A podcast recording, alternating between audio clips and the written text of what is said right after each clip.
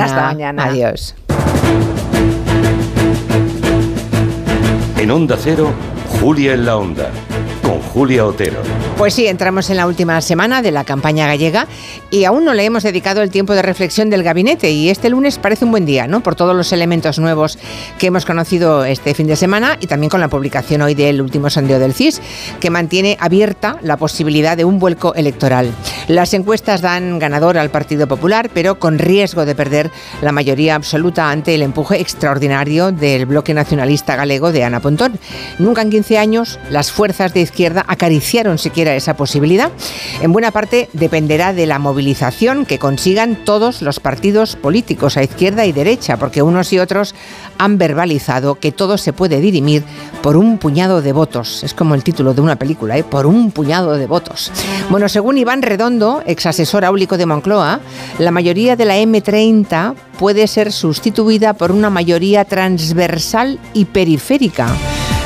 Así que esta tarde vamos a hablar en Galicia, de Galicia, no en Galicia, sino de Galicia, y en cómo esta campaña está influyendo en la política nacional. Bueno, y viceversa, cómo influye en los gallegos que se hable de otros territorios en sus elecciones, porque la decisión del PP de introducir a Puigdemont y el asunto de la amnistía en las elecciones gallegas nos ha dejado sorpresas, sobre todo por el giro de este fin de semana de Feijo, a quien el sábado hemos visto hablar de los indultos con condiciones, sí, pero indultos.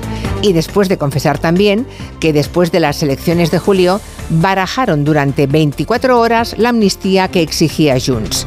Lo analizaremos todo en compañía de Juan Manuel de Prada, Carolina Vescanza y Julio Leonar en el tiempo de gabinete. ¿Se está gestando esa mayoría transversal y periférica? Hoy en el territorio negro, Manu Marlasca y Luis Rendueles nos traen uno de esos casos abiertos que resulta difícil comprender cómo es que aún no se ha cerrado. Es el crimen, el asesinato en Cádiz de una turista americana. La policía tiene un sospechoso, el marido, le tiene grabado, ha hallado el cuerpo, ha documentado hasta el último detalle de cómo intentó deshacerse del cadáver, pero falta algo muy importante.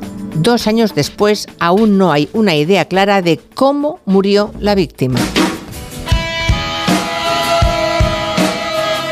Hoy vuelven las masterclass de Gelo. Durante los próximos lunes, a partir de hoy a las cuatro y media, vamos a adentrarnos en los misterios y los recovecos del cerebro humano con una eminencia en su especialidad, el doctor Saúl Martínez Horta. Es especialista en neuropsicología y muy conocido por sus libros de divulgación. Si se acuerdan, fue una de las peticiones más reiteradas por los oyentes en la última auditoría, antes de vacaciones. No es fácil que personas tan ocupadas se encuentren un rato cada semana para acompañarnos, pero por fin el doctor Martínez Horta está en disposición de darnos unos, no sabemos, 7, 8, 9, 10 clases, 10 masterclass sobre eh, el cerebro. Ya saben que los deseos de los oyentes son órdenes para nosotros. A las 5 nos adentraremos en otros cerebros y mentes muy particulares, las de las personas físicas.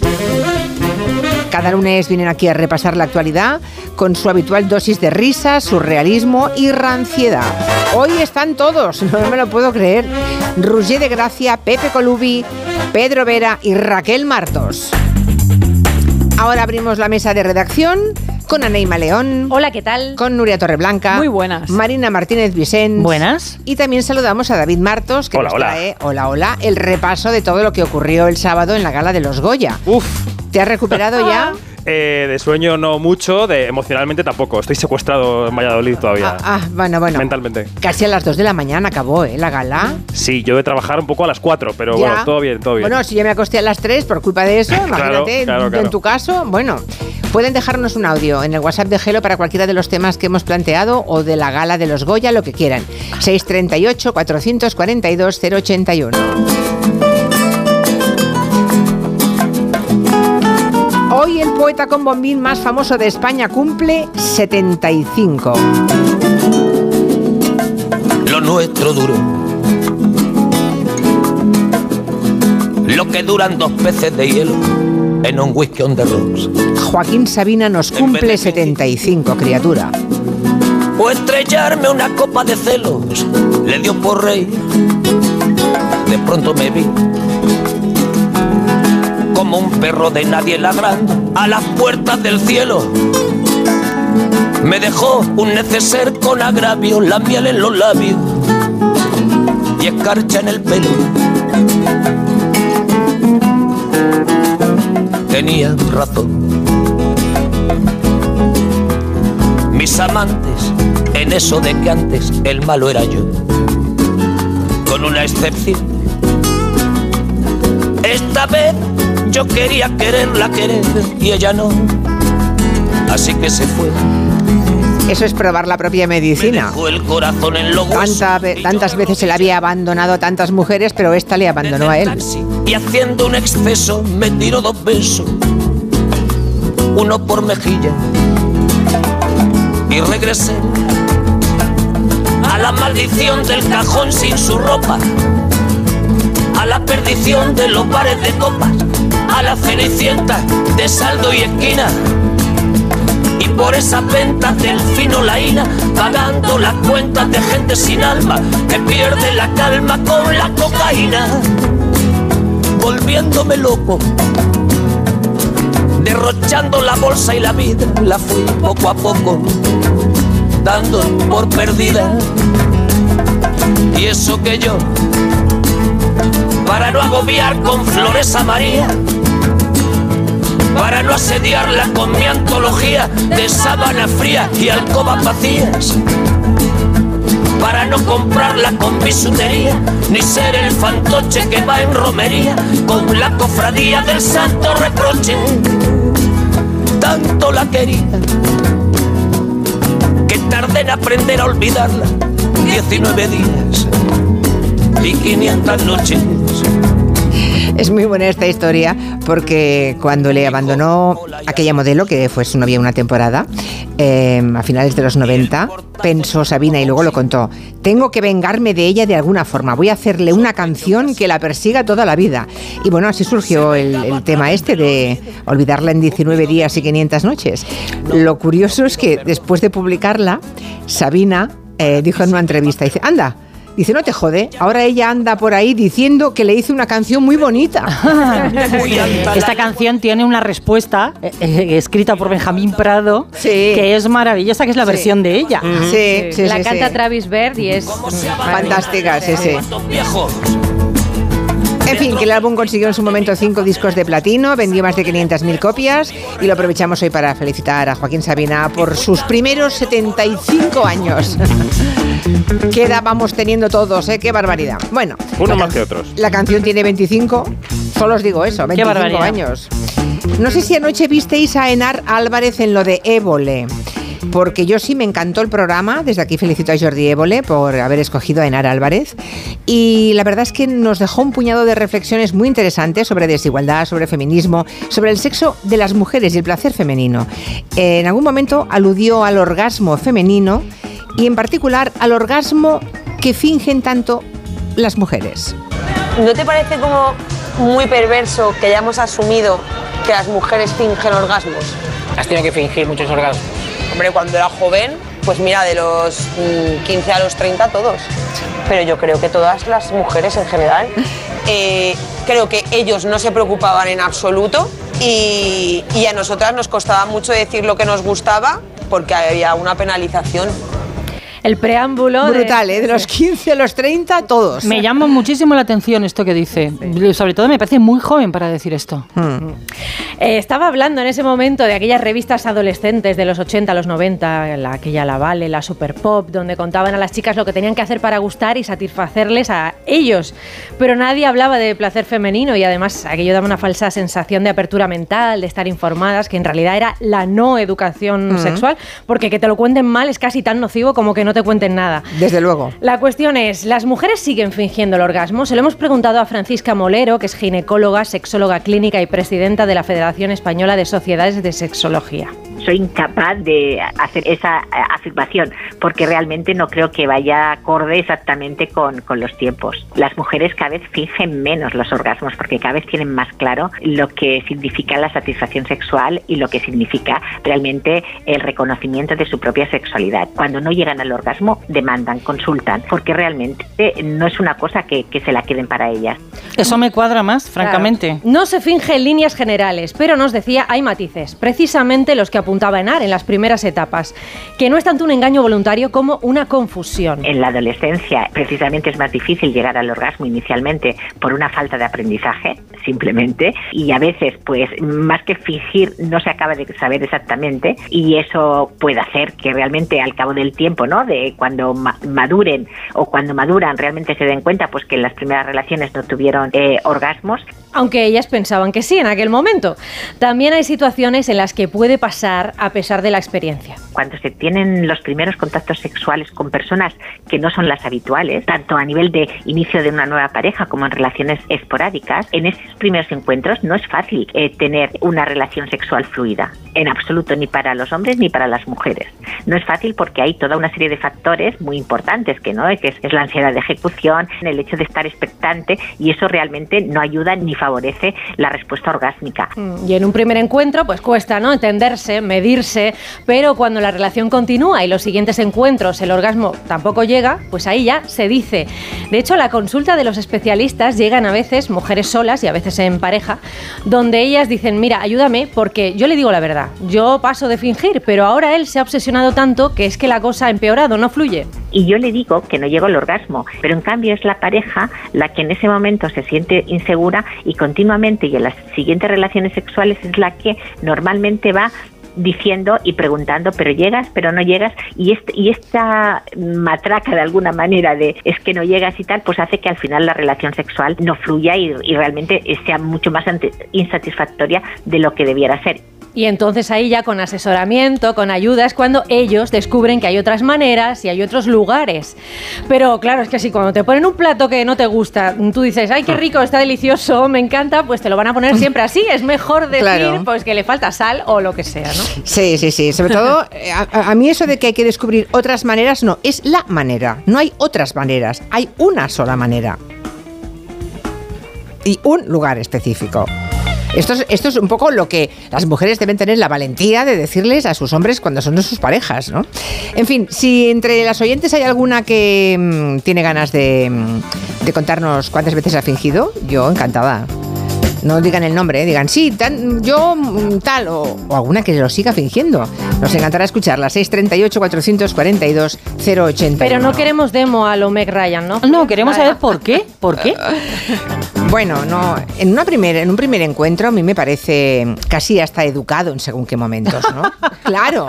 Hombre, Cuando alguien te interesa, claro, cuando alguien te interesa mucho y va bien, de la misma manera que ellos intentan no fallar, ¿no? Y que todo funcione y tal, pues tú también intentas que, que si estás a favor de obra Engañar y te por interesa, educación, ¿no? y te interesa esa persona, efectivamente, engañar por buena educación y por expectativas de Perdón, futuro. ¿eh? Perdón. no me convence. ¿eh? El símil este de que te invitan a comer algo que no te gusta de Anne me, me convence más. Ah, ¿no? ¿Y cuando vas a casa de tus suegros y te ponen lentejas y no te gustas, no te las comes?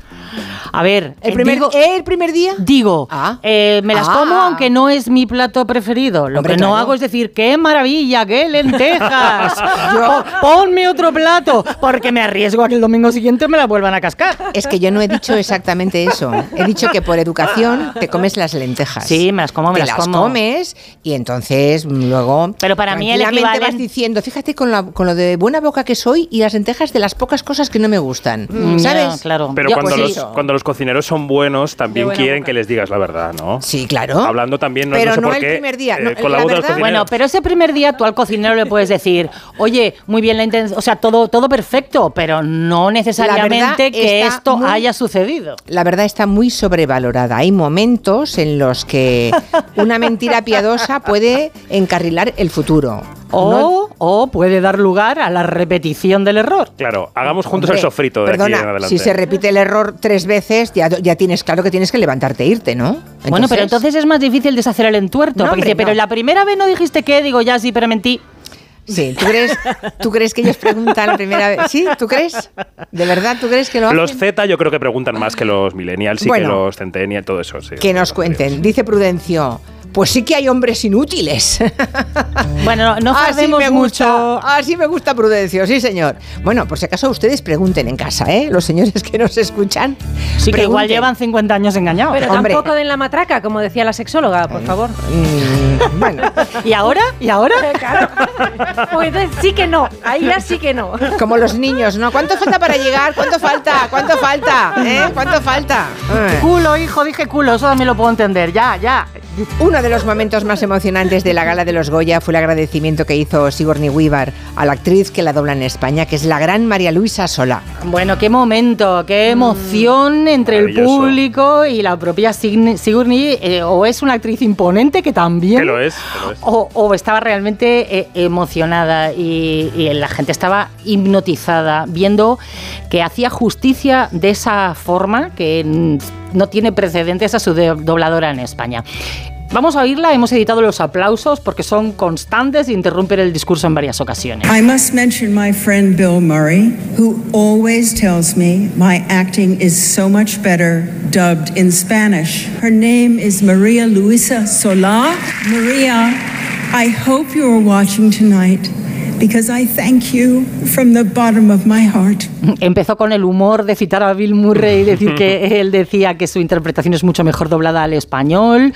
Luego contaba que la había doblado en más de 30 pelis desde Alien y la nombraba, ¿no? María Luisa Solá. Mario, espero que estés viendo esto, te lo agradezco desde el fondo de mi corazón. Vamos a, escuchar tanto a Sigourney como a María Luisa Solá en el primer doblaje que le hizo, en la Teniente Ripley de Alien. Cargo and ship destroyed. I should reach the frontier in about six weeks. With a little luck, the network will pick me up. This is Ripley, last survivor of the Nostromo, signing off. La nave y el cargamento han sido destruidos. Debería llegar a la frontera dentro de seis semanas. Con un poco de suerte, las patrullas podrán recogerme. Ha informado Ripley, última superviviente del Nostromo. Tu madre tiene que tomar. Ese es el final de la peli, fantástico. Mm. Y la voz de ambas, claro, ha evolucionado con el tiempo, ¿no? Así suena María Luisa Solá en otro de los personajes, en este caso en la peli de Bayona, en Un monstruo viene a verme. Tu madre tiene que tomarse un té verde, sin azúcar. El mío que sea negro.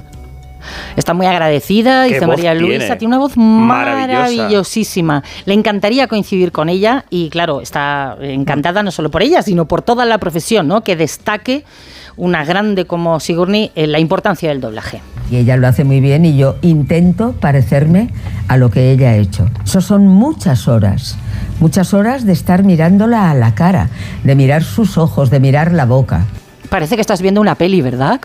Cuando la oyes. Bueno, ¿qué pasa con eso de ver las, las películas en versión original eh, sí o sí? Es decir, mola, pero ¿es condición sine qua non para apreciar una película o verla doblada cuando está bien doblada? En España se hace muy bien. También es válido, porque hay mucho purista del mm. tema. Sí, sí.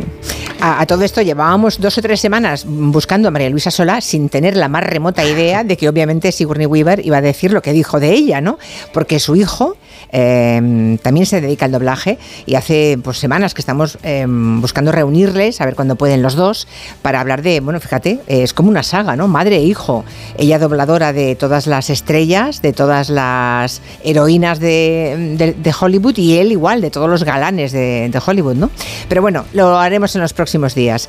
Eh, por cierto, me estoy riendo mucho viendo, eh, leyendo los, los, comentarios de los oyentes. Dice uno, dice, jajaja, ja, ja, me hace gracia porque a mí mi mujer, cuando me va a fingir en la cama, me lo dice.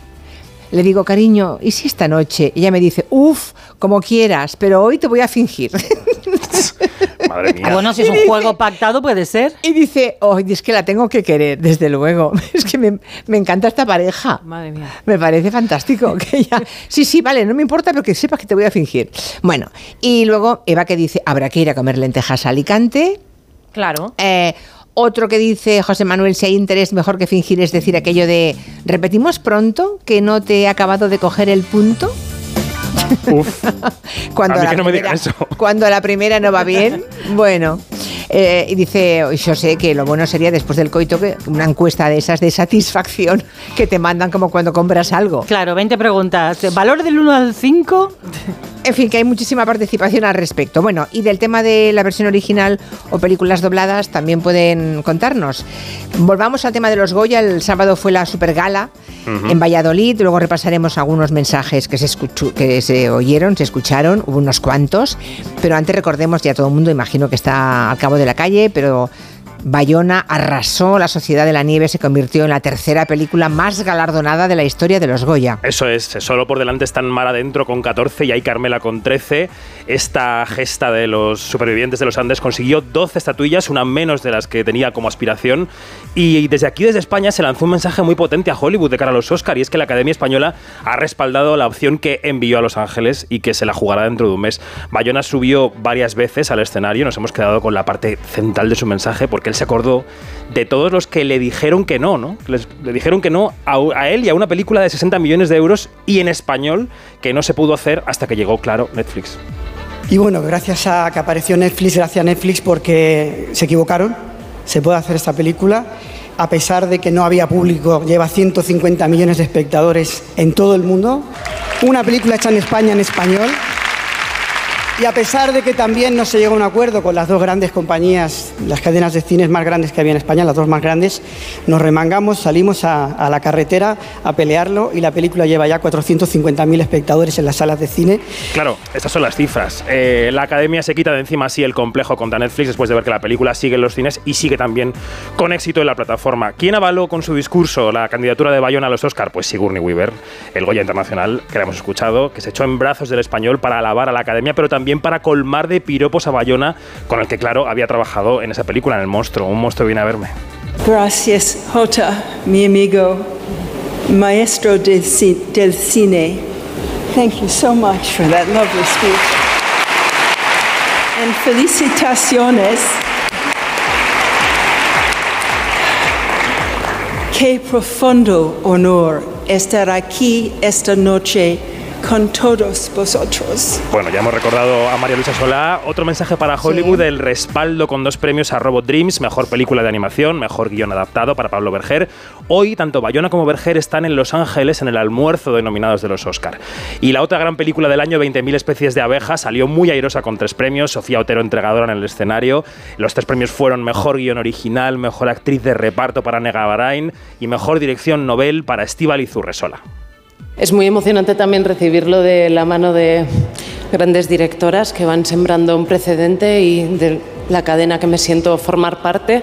Es un orgullo para mí que cada vez seamos más y tengamos más fuerza para decir que se acabó, que no queremos más violencia ni acoso. Luego repasaremos esos mensajes políticos, pero me quedo con la primera parte de Urresola porque es el séptimo año consecutivo que el Goya, la mejor dirección Nobel, recae en manos de una mujer, que es la renovación del sector, ¿no? Recordemos David Verdaguer, mejor actor por Sabina Kell, Malena Alterio porque Nadie duerma, mejor actriz, y José Coronado por su papel de reparto en la película de Víctor Erice, Cerrar los ojos. Vamos a darle la enhorabuena y los buenos días a la productora de la película que ha arrasado en los Goya. Eh, J. Bayona está durmiendo a esta hora en Los Ángeles, está recién llegado, menudo tú te llevan. Hoy tendrá el almuerzo de, de los Oscar. Y mientras duerme el jefe, pues la, la otra jefaza, la de la pasta, la jefa de producción, Sandra Hermida, nos puede atender. ¿Cómo estás, Sandra? Buenas tardes. Muy bien, Julia. Gracias. Bueno, te noto así como muy serena, ¿no? Como, uff, lo que nos está pasando con esta película. Sí, está siendo un viaje precioso. Yo lo primero que quiero decir es que somos dos productoras, Belén Atienza y yo. Sí. Y que J es productor también, no solo para que supieras que me, me he sentido muy honrada con lo de la jefaza, digo, no, esto so- eh, somos un colectivo. Lo sé, lo sé, lo sé tenía, y tenía previsto, Sandra, también mencionar a no solamente a ti, sino a Belén Ah, Atienza, ¿no? que habéis gestionado la superproducción más grande del cine español. Hablamos de un presupuesto de 60 millones de euros, ¿no? Ah, es mucho dinero y que esa gestión sea recompensada en los Goyas seguramente habrá compensado los dolores de cabeza que habéis vivido. Bueno, sobre todo es que mm, a la película le estamos dando dos cosas que son el sueño que siempre tienes cuando haces una película, cuando la produces o cuando la diriges o interpretas, que es que conecte con el público. Y luego, pues como segunda cosa, el reconocimiento de los compañeros siempre es eh, maravilloso y muy agradable, porque los que votan en los Goya y en las nominaciones son los que saben cómo se hacen las películas. ¿Cómo de difícil ha sido eh, sacar adelante esta epopeya en español, con todo el equipo hispanohablante, la mayoría? Ah, con- imagino que de no ser por Netflix, porque la producción es una producción que requiere recursos para que el resultado final sea tan maravilloso como es, ¿no? Sin Netflix no habría sido posible. sobre todo ha sido un viaje muy muy largo. El, hace, hace más de 10 años que opcionamos el libro de Pablo Bierzi, que encontró J cuando nos estábamos documentando para hacer lo imposible, la película sobre el tsunami de la familia española que sobrevivió. Y el, el mundo ha cambiado mucho en, en- en estos años, y el mundo cinematográfico especialmente, o tanto como el resto. Y nos encontramos con que el, el tipo de película que J quería hacer, lo ambiciosa que era, con actores de- des- totalmente desconocidos en español, era imposible de financiar. Y cuando estábamos en el último momento a punto de perder los derechos y a punto de tirar la toalla, Netflix apareció, se unió, se entusiasmó con el proyecto y la visión de J y aquí estamos. Oye, no sé si has tenido ocasión de ver hoy, no sé si es de hoy o el vídeo es de hace unos días, en, en- en Twitter, en X, hemos visto a, a uno de los supervivientes, a Conesa, llamando Numa al protagonista, a quien, a quien encarnó a, a Numa, a Enzo. Es muy curioso que haya ese, bueno, e- esa relación tan próxima, ¿no? Que le llame por el nombre del amigo que dejaron allí enterrado, muerto, ¿no? En, en los Andes. Pues la verdad es que no lo he visto. No, pues brutal. lo Tienes que búscalo porque de verdad No, que a no, mí lo voy a buscar. Bueno, cualquier cosa de Roberto Canesa es impresionante. Ya, ya, ya, ya. A mí me ha impresionado enormemente porque está sentado en una mesa y de pronto imagino que en uno de los actos que estáis teniendo, que está teniendo lugar en Los Ángeles, y entonces eh, Enzo, el protagonista que da, que da vida a Numa, ¿no? Que es un chico guapísimo, por cierto. Ese, e- ese Sí. actor tiene un recorrido enorme porque es de una belleza eh, extraordinaria y un excelente actor, es ¿eh? un gran actor. Y un gran actor además, y tiene, lo tiene todo. Y hay un momento en que él pasa Y por delante tipo. y de lejos le llama Numa.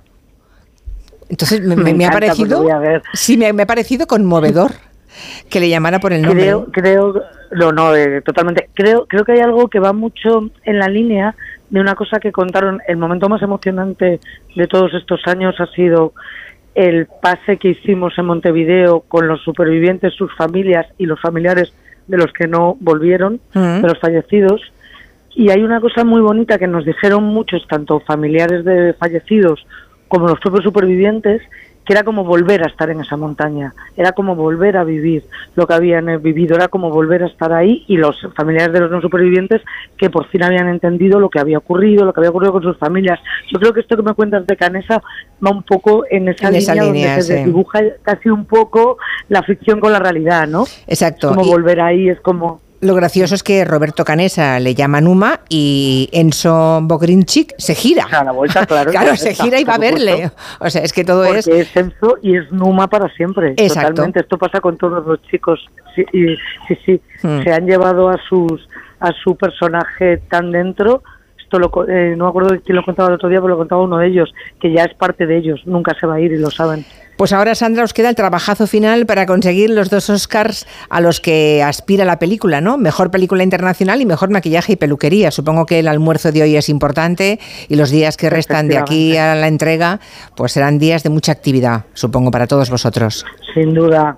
Es para todos. Hoy están allí, como bien has dicho, J y Ana, David y Monse, que son los responsables de maquillaje, y están también acompañándoles eh, dos supervivientes y el propio Enzo. Ujú. O sea que ahí estamos haciendo todo lo que podemos y más. Nosotros también en la medida que podemos, ¿eh? empujando todos, porque nos hace muchísima ilusión. Mucha. No, no, y os queremos da- eh, dar las gracias, Julia, a ti, a, a ti por supuesto, pero a la prensa española en Sí, general, sí. Porque no nos hemos podido sentir más arropados, más apoyados y más queridos. Pues venga, que se oigan los gritos cuando digan el Oscar Internacional a la Sociedad de la Nieve. Ojalá. Sandra, un abrazo, Ojalá. gracias y enhorabuena. Un beso muy grande, Julia, gracias. Gracias. Hasta luego, chao. En Onda Cero.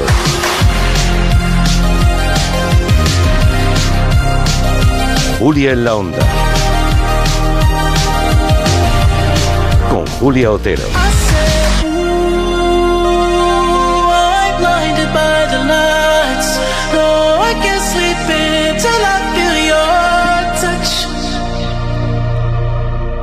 Hay dos tipos de motoristas, los moteros que se saludan por la carretera y los mutueros que hacen lo mismo pero por menos dinero. Vente a la mutua con tu seguro de moto y te bajamos su precio sea cual sea. Llama al 91 555 5555. Hay dos tipos de motoristas, los que son mutueros y los que lo van a ser.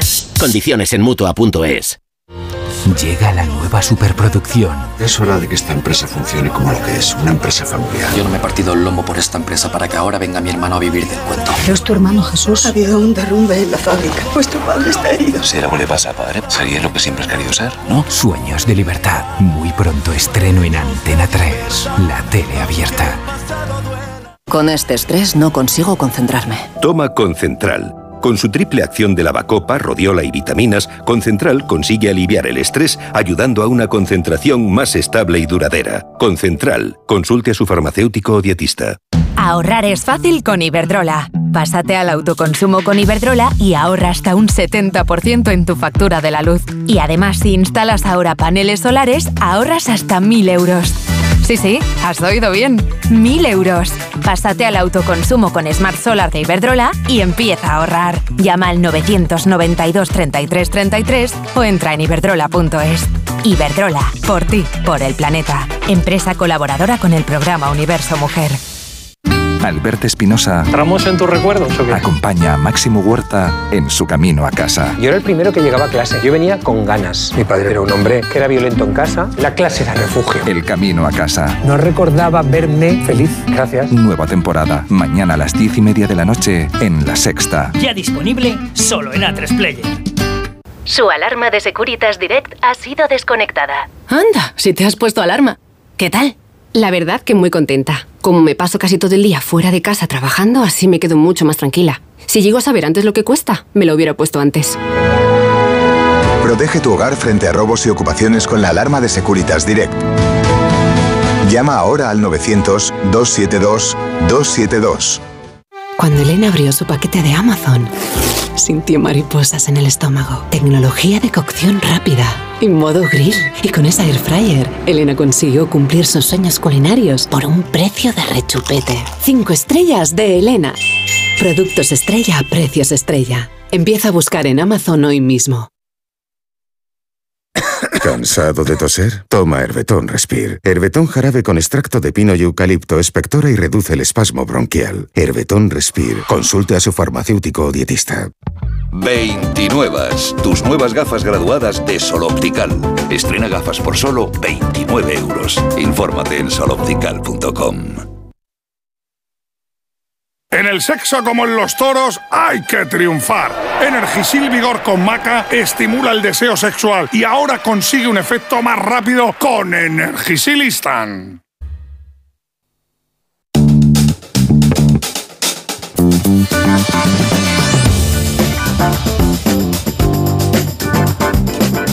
Luego volveremos a otros aspectos de, de la gala de los Goya. Eh, por cierto, que gracias a Sigourney Weaver y eh, hemos hablado de la película Alien, una película que marcó profundamente al protagonista de nuestra siguiente historia, Nuria. Sí, en, el año 1979 se estrenó la, la película de la que ya hemos hablado, Alien, el octavo pasajero, que dejará escenas que marcarán a toda una generación. Estómago completamente vacío. Voy a comer hasta que reviente. Cuidado con las indigestiones, muchachos. Sí. Os estáis atracando como si no pensarais en el mañana. Tienes razón. ¿Qué te pasa, muchacho? La comida es mala, pero no es para tanto. Esa mesa, ¿verdad? Esa Estamos mesa. ahí todos pendientes de qué pasa. Atención a esa frase, ¿eh? Voy a comer hasta que reviente. Esto es un pedazo de spoiler de lo que Sí, va a pasar es en un, un momento. spoiler tremendo. Bueno, es una película de culto que marcó profundamente a Luis Escribano, tanto que en 2020 decidió construir un museo en Barcelona dedicado a la saga Alien. En ese momento, cuando lo estaba construyendo, le llamamos y cuando todavía no estaba terminado, no estaba abierto al público, lo estaba creando poco a poco y hoy el museo es una realidad y ha reconstruido perfectamente la nave Nostromo de la película. Es una iniciativa privada, sin ayudas de nadie y hecho a mano por él, es una pasada. Por eso Luis Nostromo, que así se llama, todo el mundo lo conoce así, eh, tenía que ir a Valladolid y hablar ni que fuera un momento con Sigourney Weaver. El Ayuntamiento de Valladolid le facilitó una entrada para el encuentro de la actriz con el público y pudo hacerle una pregunta a su querida teniente Ripley. Le expliqué, le pregunté si sabía que existía un museo de Alien en Barcelona. Le expliqué un poquito lo que era, lo que había hecho y que uno de los actores de Alien 3 había pasado por ahí hace unos meses. Le dije que si algún día venía a Barcelona, pues que estaba invitada a visitarlo. Me contestó que no necesitaba ninguna excusa para ir a Barcelona porque le encantaba la ciudad. Entonces le dije, tengo un regalo para ti. Me preguntó si era un alien. Yo le dije que sí, que era un pequeño peluche de un abrazacaras, uno de los aliens que se enganchan a la cara, un, un facehugger. Y entonces me dijo, pues hoy he venido, he venido maquillada, como insinuando que si se le enganchaba a la cara le iba a estropear el maquillaje. A ver, que es que la brazacara sabemos todos que es lo peor para el rímel. Es, Sí, es un sí, bicho sí. que no va muy bien, ¿no? Luis seguro que estaba muy feliz, estaba flotando en el espacio por hablar con ella, pero todavía faltaba una cosa. Cuando se marchó del teatro, pues claro, yo pensé, tengo que darle el regalo como sea. Entonces salí fuera, donde estaba la furgoneta que le estaba esperando, y el marido de Sigourney Weaver, Jim Simpson, me reconoció, abrió la puerta de la furgoneta y entonces me dijo si quería que le diese el regalo a Sigourney Weaver. Se lo di, le dije que sí, y le pregunté si me podría firmar las zapatillas. Unas zapatillas que tengo que son una réplica de las que lleva ella en la película Aliens. Entonces me dijo que le dejara las zapatillas, que me las firmaría y que entonces podía venir a buscarlas a su hotel. Y así fue. Gracias a su marido pude entregarle el regalito de- del peluche y pude recoger luego más tarde en su hotel, en, la recepción, pues le habían dejado las zapatillas firmadas para mí. O sea, qué majo el marido, el señor, el señor Sí. Es muy simpático y muy agradable. Le dedicaron muchos planos, además, Sí, en sí, la sí. retransmisión. ¿eh? Estaba muy entregado. Es que la miraba con arrobo. Claro, claro. Por cierto, que podéis seguir a Luis Nostromo por redes sociales y concertar una visita al museo que ya está visitado ya por, bueno, mucha gente de alrededor del mundo. Cuando viene a Barcelona tienen fijada esa visita al Museo Alien. Al Museo Alien. Yo nunca he ido. Tenemos que ir. Tenemos que ir, porque anda, que a mí también me marcó muchísimo Alien. Tenemos ¿eh? que ir ya, porque de verdad que es impresionante. ¿eh? Sí, sí, pues hay que ir, hay que ir. Bueno, la fiscal superior de la Comunidad Valenciana, Teresa Gisbert, esta mañana ha comparecido en las Corts Valencianas para presentar pues lo que hacen habitualmente, ¿no? La última memoria de la Fiscalía. Y lo que ha contado la señora Gisbert y ha llamado la atención es la cantidad de denuncias que reciben sobre los chemtrails, ya saben, ¿eh? esas rayas que dejan los aviones en el cielo. Chemtrails se llaman. Bueno, y dice la, la, mm, fiscal que son denuncias que merman tiempo y recursos por culpa de la desinformación de esas personas. Ha dicho esto en concreto. La última moda son los chemtrails, que ustedes lo habrán oído hablar de ellos. Los chemtrails son esas rayas blancas que aparecen en el cielo cuando pasan los aviones. Hay un montón de páginas donde ya te ponen la denuncia, donde tú tienes que poner tu nombre y tus datos y la presentas. Yo tengo una señora muy amable de Alcira que normalmente cada dos semanas me envía una foto de su ropa colgada en la terraza y que se ven arriba las, los chemtrails. Quiero decir, bueno, pues a todos ellos hay que contestar, a todos ellos hay que responder. Y quien está encargándose de estas denuncias, pues no está atendiendo otras cosas reales, graves, importantes. Ha recordado en la fiscal superior que ya en su momento la Fiscalía de Medio Ambiente requirió un estudio técnico muy exhaustivo que concluyó que esas líneas blancas se producen, como ya sabemos, por la condensación y el cambio de temperatura y que hay un criterio común en los juzgados de toda España sobre este asunto. Por supuesto, ni nos quieren envenenar, ni nos echan gases tóxicos, ni es para la lluvia, ni son los indios cantando a ver si llueve, en fin. Pero todo eso ya sé que les parece poco interesante, pero es que es una realidad que tenemos y no saben ustedes el tiempo que eso ocupa.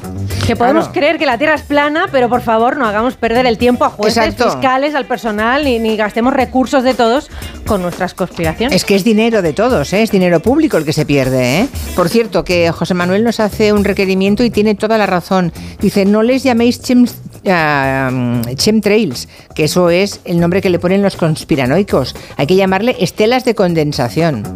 Bueno, ella ha dicho chemtrails y por Sí. eso hemos usado la palabra. Que sí, que sí, que sí, no, no, pero que no había mm, caído ¿no? ¿no? en la cuenta de lo que nos cuenta José Manuel. Tomamos tiene- nota, claro. Sí, sí, Sí, sí, tomamos nota, claro, claro. Bueno, la gala de los Goya siempre es escenario de mensajes reivindicativos, como corresponde al ámbito de la cultura. A algunos les cuesta entenderlo, pero es que es así. La cultura es eso, entre otras cosas, ¿no? Y la del sábado, esta gala, pues no fue una, no fue una excepción. Y más cuando existió la amenaza de un bloqueo por parte de detractores que al final no se produjo, ¿no, David? No, no, no, no. Nada. Es cierto que hubo una pequeña protesta a las puertas de la Feria de Muestras de Valladolid, pero no afectó en absoluto a la celebración de la alfombra roja ni a la ceremonia. En esa alfombra roja, CIMA, que es la Asociación de Mujeres Cineastas, después del caso Bermud, repartió unos paipais con un lema que luego se repitió en el escenario en la voz de Niña Pastori. Se acabó, porque yo me delante del presidente del gobierno, de la vicepresidenta Yolanda Díaz, del ministro de Cultura y de varios representantes más del gobierno, el presidente de la Academia de Cine y la vicepresidenta Susi Sánchez, también los presentadores de los que ahora hablaremos, eh, pues afirmaron en el escenario que la Academia estará siempre del lado de las víctimas de la violencia sexual. Y bueno, es que María Jiménez, por eso este se acabó, fue una de las recordadas en el In Memoriam de la gala, como lo fue Concha Velasco, vallisoletana de pro, que contó con un monólogo de Ana Belén. Cada vez que he tenido un bajón, he revisado sus trabajos y, me he vuelto a ilusionar como una niña, con la misma vitalidad que mm, una chica Yeye.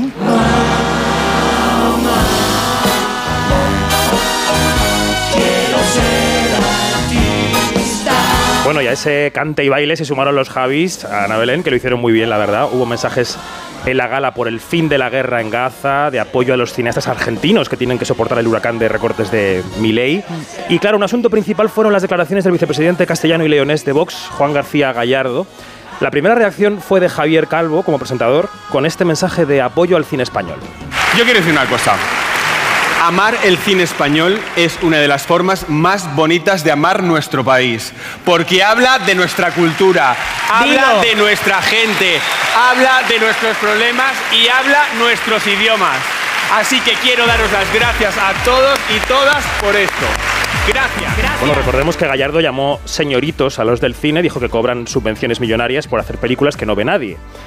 En la gala estuvo Pedro Almodóvar, con parte del reparto de Todo sobre mi madre, porque era el 25 aniversario de la película, y el manchego se salía del guion antes del premio a la mejor película para decir esto. Les está hablando uno de estos señoritos, que recogemos las subvenciones para después hacer películas muy malas que no interesan a nadie. Pues yo a este hombre le voy a decir lo obvio, y es que el dinero que los cineastas recibimos como anticipo eh, lo devolvemos con creces a, el Estado. Con creces en forma de impuestos y de miles de trabajos, de puestos de trabajo, ¿no? La gala volvió a ser muy vista, un 23,5% de share. Y voy a meter una pequeña cuña personal. Esta tarde, a las 7, en los cines embajadores de Madrid, Quinótico cumple 400 programas, 400, y allí debatiremos con público sobre la gala de los Goya después de ver una peli, Totem, así que si algún oyente después de Gelo se quiere pasar por el cine embajadores, ahí estaremos. Muy bien, pues nada, pero no te, no te vayas todavía, ¿eh? No, me quedo, me quedo. No, quédate un Me quedo. ratito más, no es que nos quede mucho, pero bueno. Hablemos de la dentadura. Los odontólogos están advirtiendo del peligro de blanquearse uno mismo los dientes. Bueno, ahí por ahí anuncian también unas pastas de colorines raros para blanquearse los dientes. En fin, que la gente se ha vuelto loca, quiere tener la dentadura de los actores, de los modelos y de las celebrities, de las redes sociales y del cine. Mira, yo en los Goya no veo tanto, tanto diente que refulge, Alguno hay, no diré nombres. aunque hay algunos desde luego, pero veo más en Hollywood. Que brilla en la oscuridad, ¿no? Como un gusiluz. Bueno, es que es ese blanco que se llama blanco óptico, es horrible, porque no existe, No nadie existe. tiene así el diente. Tienen claro. los dientes como un folio, no sé, bueno. este, color a veces lo han puesto realmente así, pero otras, eh, los focos que inciden mm, hacen que parezca más blanco o está retocado con Photoshop.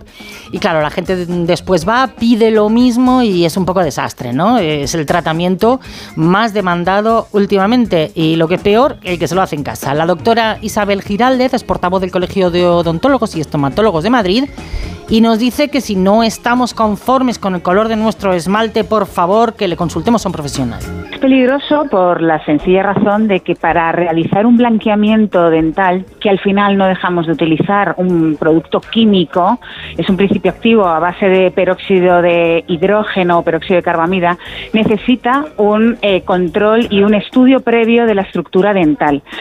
Porque si no podemos hacernos daño con lo que le estamos aplicando. Y luego nos habla de lo curioso que resulta también que esto cada vez se demande más y a la vez haya eh, una serie de alimentos que están muy de moda, infusiones, cúrcuma, eh, desayuno, un vaso de agua con limón todos los días, que resulta que eh, afectan al color de los dientes, ¿no?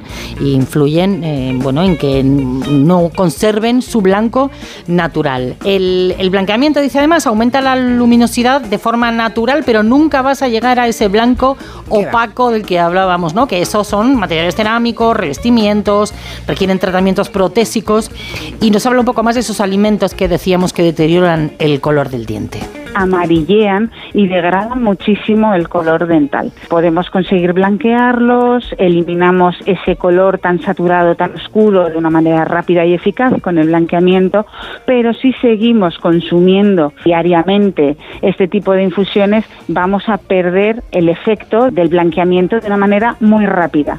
Infusiones manchan y el agua con limón, si la tomas de forma compulsiva, como hay alguna gente que se está poniendo de moda que lo haga, eh, deteriora además la estructura mineral del diente por esa acidez. Uy, no sabes cuánto. La gente que come mu- muchísimo de ácido de ese tipo, como el que tiene el limón, destroza la dentadura, ¿eh? Exacto. Pero por dentro, o sea, es que se destroza. Sí, sí, la estructura, o sea, porque el- Sí, sí. la infusión y esas cosas que tiñen todavía lo puedes, eh, o sea, se puede revertir, pero eso eh, va más allá y es peor. El otro día vi una especie de pasta que es de color violeta, ¿sabes como eh, los champús que se ponen la gente que tiene el cabello blanco?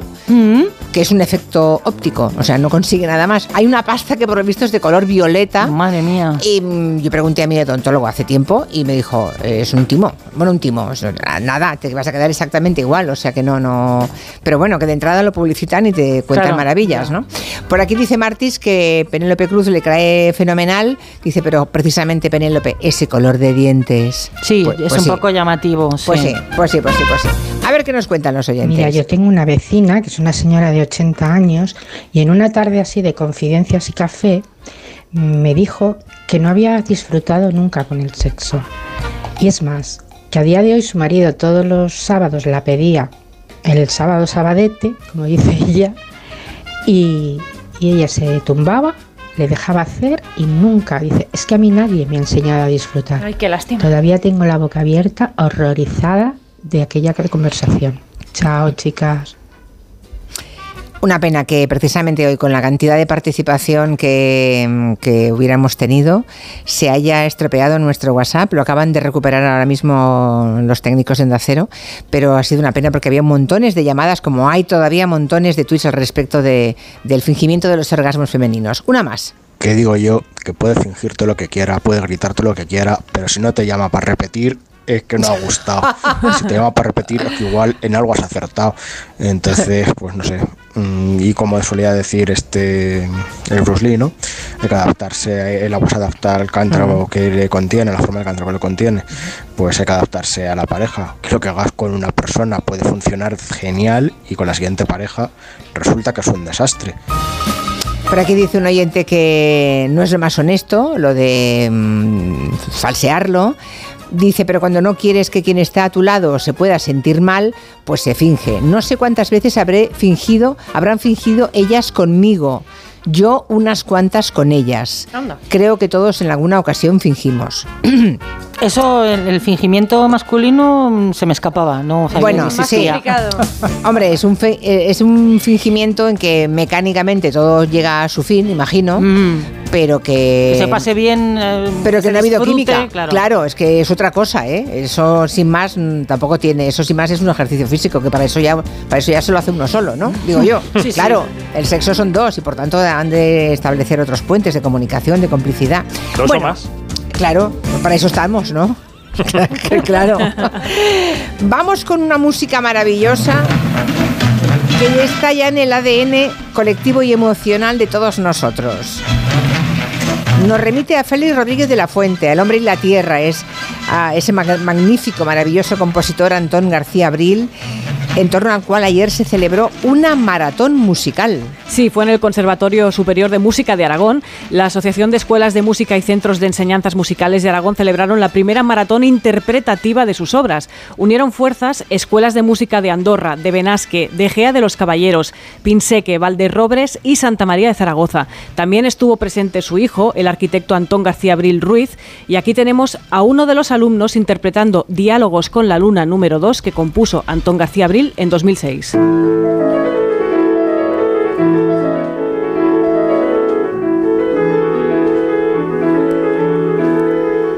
Que García Abril fue un ilustre aragonés que se hizo mundialmente famoso por las bandas sonoras que compuso para cine y televisión. ¿no? Ahí teníamos El Hombre y la Tierra, Sor Citroën, Fortunata y Jacinta, Los Santos Inocentes, pero es que también se prodigó en otras áreas como la ópera o el ballet, la poesía musicada, la música de cámara y la obra destinada a orquesta sinfónica y conciertos. Y su música conectaba en especial con los niños, para los que creaba piezas que se tomaba muy en serio, porque además es que le encantaba.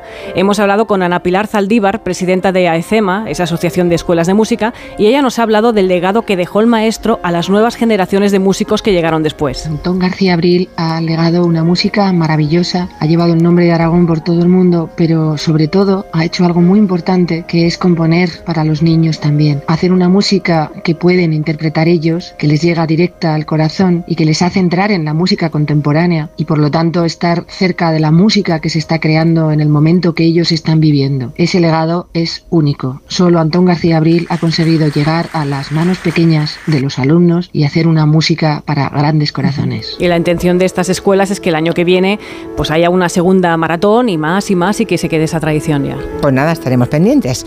Dice aquí Antonio que cree que para concienciar a todos los chorras que hacen ese tipo de denuncias sobre las estelas con condensación ¿eh? o los chemtrails, deberían costarle caro, costarle pasta. En cuanto les tocas la cartera, aprenden rapidísimo. Bueno, eso sí sería una solución, porque antes decía otro, ¿y por qué les hacen caso? Bueno, porque la justicia tiene que hacer caso a cualquier español que vaya y se presente con una denuncia. Aunque luego se archive, pero hay que Claro. recibirla, hay que procesarla. O claro, no vale un funcionario que esté por allí no le dice, vale, archivado. No, tiene que pasar todos los canales, llegar a la juez y decir se archiva. Y Hablaba también de los, cuesta. querulan- de los querulantes, que es como se llama, eh, gente que tiene algún tipo de problema psiquiátrico y pone denuncias, muchas denuncias. Ostras. Y ahí, además de procesar la denuncia, lo que hacen es buscar canales de ayuda para esas personas. Qué a través de servicios sociales, sí, sí. Una de doblaje. Prefiero las películas dobladas mil veces antes que en versión original. Entre otras cosas porque en versión original no me entero de lo que dicen. Eh, veo una película para meterme en la historia, no para oírla en versión original o no original. Y por suerte en España tenemos unos actores de doblaje que creo que son los mejores del mundo, que incluso mejoran la actuación, como bien ha dicho Sigourney Weaver. Así que dobladas al español, siempre. Hay actores que habría que doblarlos incluso en castellano, sobre todo las nuevas generaciones. Hay veces que no se les entiende. Se nota mucho cuando hay una serie que la hacen actores que han pasado por el teatro y tienen mejor dicción, porque desde luego hay veces que no se les entiende. Bueno, el a- domingo, el, do- el domingo descubrimos, yo no sé por qué tenía la idea de que Marlon Brando tenía una voz maravillosa No. y el viernes, el viernes en el Comanche descubrimos con Noelia Danés que tenía una voz horrible Marlon Brando. Es Yo- que no le yo- pegaba sí. nada. Yo a la gente que dice que no entiende a ciertos actores jóvenes del cine español, le quiero preguntar si entiende a los jóvenes que tiene alrededor en la vida. Porque los jóvenes tienen una manera de hablar. Pero a veces no es solo una cuestión de a vocabulario. veces, a ¿eh? veces la intención de naturalismo del cine español les lleva a que no A dejar el micro un poquito lejos. Sí, eso es verdad. Pero, Hmm. en fin, el doblaje es un debate complicado. Habría que tener una hora para hablar Si tema. no hay blanco y negro. Sí, pero y en el caso de Marlon Brando, por favor, o sea, le, le- le doblaba creo que Rogelio Hernández. Rogelio Hernández, sí. Y qué bien, porque cuando... Claro, es que cuando todavía la has conocido doblado, realmente se hace complicado después de Eh. muchas películas adaptarte a su Claro. voz original. Yo- pero ¿cómo que era de pito? Claro, pero o sea, ¿por Ah, yo- no, no, es una voz como nasal, una cosa así. Podemos pensar si es rara. mejor o es peor, cada uno tendrá su opinión, pero Ya. tenemos que llegar al punto de acuerdo de que no es él. No, claro. Exacto. Ya No, está. eh, eso- Con eso en me conformo. eso estamos todos de acuerdo. Con eso me conformo. Ahora que a, a veces el diálogo es tan trepidante que si voy a verlo en versión original se me pierden, se me escapan muchas cosas y en la balanza digo, venga, doblada. Bueno, pues hemos llegado al final de la primera hora. Despedimos a los compañeros de la mesa de redacción y seguimos con Territorio Negro después de las noticias de las 4, 3 en Canarias. Adiós, chicos. y chicas. Adiós, lo hemos pasado bien, ¿eh? No fingimos. Nunca.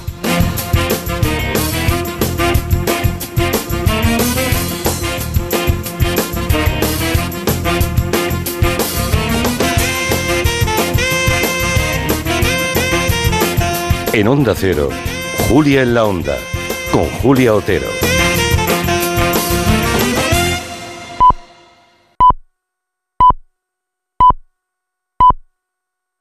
Son las 4 de la tarde, las 3, 4 en Canarias.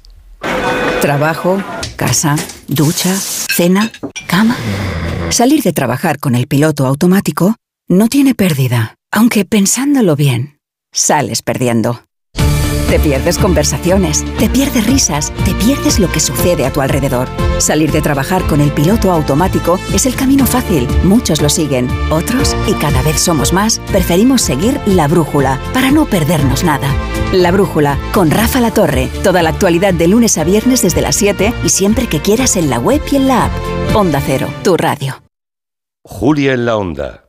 ¿Y si el coche del futuro ya estuviese aquí? En Spoticar, líder europeo en vehículos de ocasión, te ofrecemos coches con hasta tres años de garantía. Visita tu concesionario y disfruta de disponibilidad inmediata reservando tu coche en spoticar.es. Y ahora, hasta final de mes, en Spoticar, descubre condiciones excepcionales de financiación con Stellantis Financial Services. Consulta condiciones en spoticar.es. Salimos a correr cada día con la misma ilusión y nos imaginamos ese mañana, los nervios, ese nudo en el estómago. Y probamos, nos equivocamos, pero siempre soñando con superarnos. Juntos haremos realidad todo aquello que seamos capaces de imaginar. Imaginémonos cruzando la meta del Movistar Madrid Medio Maratón el 7 de abril. Inscríbete ya en mediomaratonmadrid.es. Y si eres de distancias más cortas, corre los 5 kilómetros solidarios de la carrera Pro Futuro para ayudar a reducir la brecha educativa en las escuelas más vulnerables del mundo. Telefónica, 100 años conectando la vida de las personas.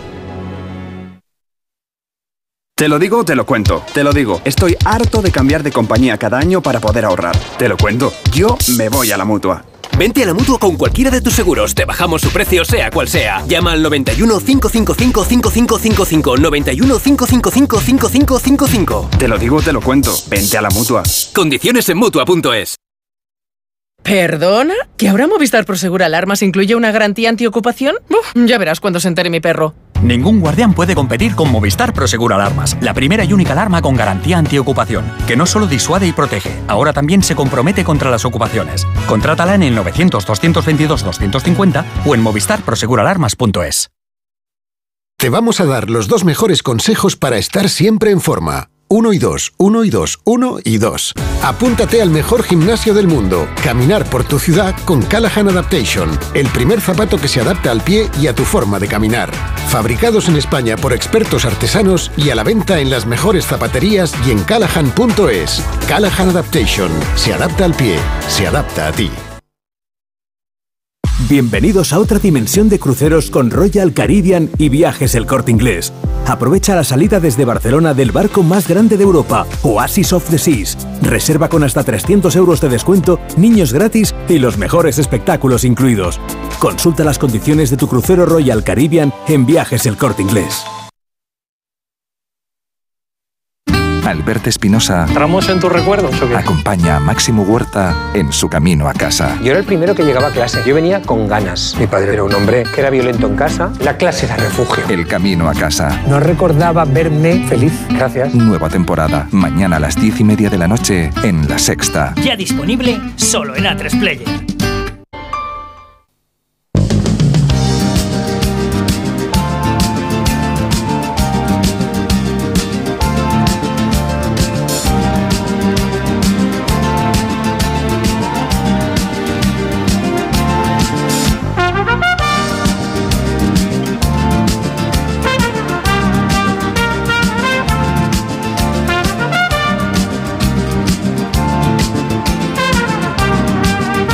En Onda Cero, Julia en la Onda, con Julia Otero. Hoy estrenamos Masterclass, siempre nos gusta aprender y cuando tenemos la persona adecuada, y esta nos la pidieron con, mucha vehemencia muchísimos oyentes, pues mm, iniciamos hoy esas Masterclass. Es el doctor Saúl Martínez Horta, que es em, neuropsicólogo, de los mejores neuropsicólogos que tenemos en España. Es el director del Departamento de Neuropsicología del Centro de Diagnóstico e Intervención Neurocognitiva en el Hospital San Pau, en Barcelona, muy conocido también por sus libros divulgativos. Y la verdad es que nos ha costado, pero al final el doctor Martínez Horta ha hecho un hueco en su agenda para estar aquí todos los lunes a las cuatro y media aproximadamente. Si tienen alguna curiosidad por saber alguna cosa del cerebro y la quieren plantear como pregunta de la que luego podamos aprender, eh, escuchando la respuesta. Todos, estupendo, 638-442-081. Enseguida estoy con Territorio Negro, con Manu Marlasca y Luis Rendueles. Buenas tardes a los dos. ¿Qué tal? Buenas tardes, Julia. Hola, buenas tardes. ¿Qué tal? Buenas tardes. Pero antes tenemos un mensaje de la mutua. Un mensaje, mira, si tu compañía no tiene seguro para eléctrico, tranquilo porque te podemos echar un cable. Mira, si te vas a la mutua, además de tener las mejores coberturas, te van a bajar el precio de cualquiera de tus seguros, sea cual sea. Es muy fácil, tienes que llamar al 91 555 5555. Te lo digo o te lo cuento. Vete a la mutua. Condiciones en mutua.es.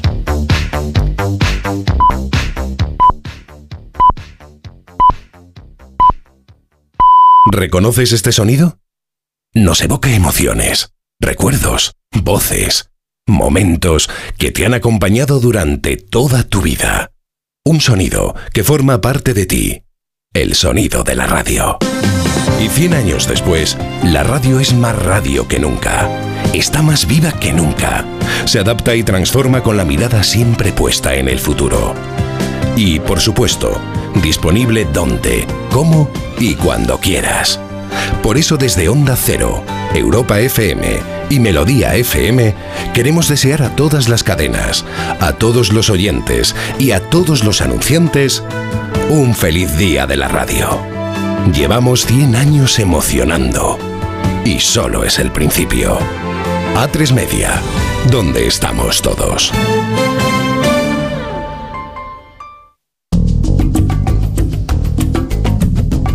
En efecto, aquí estamos todos. Ah, mañana será el día, es el Día Nacional Internacional de la Radio y hoy queremos ya empezar a celebrarlo con los oyentes de esta casa.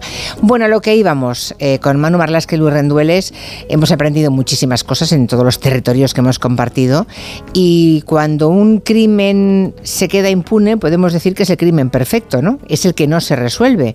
Pero hay veces en que la ciencia y la policía no consiguen saber científicamente cómo fue asesinada una persona. Y bueno, hoy vamos a saber vamos a conocer un caso en que la justicia consigue acusar al presunto culpable, tiene todo tipo de pruebas que le incriminan, es el marido de la víctima, pero hay cosas que no acaban de, no hay respuestas que no acaban de encontrarse. Es la historia de Jana Rose, que es una mujer norteamericana. Eh, no, buenas tardes otra vez a Manu y a, Luis. Enseguida vamos con esa historia, pero yo creo que hay que empezar mandando un abrazo a las familias de los guardias civiles a los que mató eh, esa lancha narco este fin de semana en Barbate.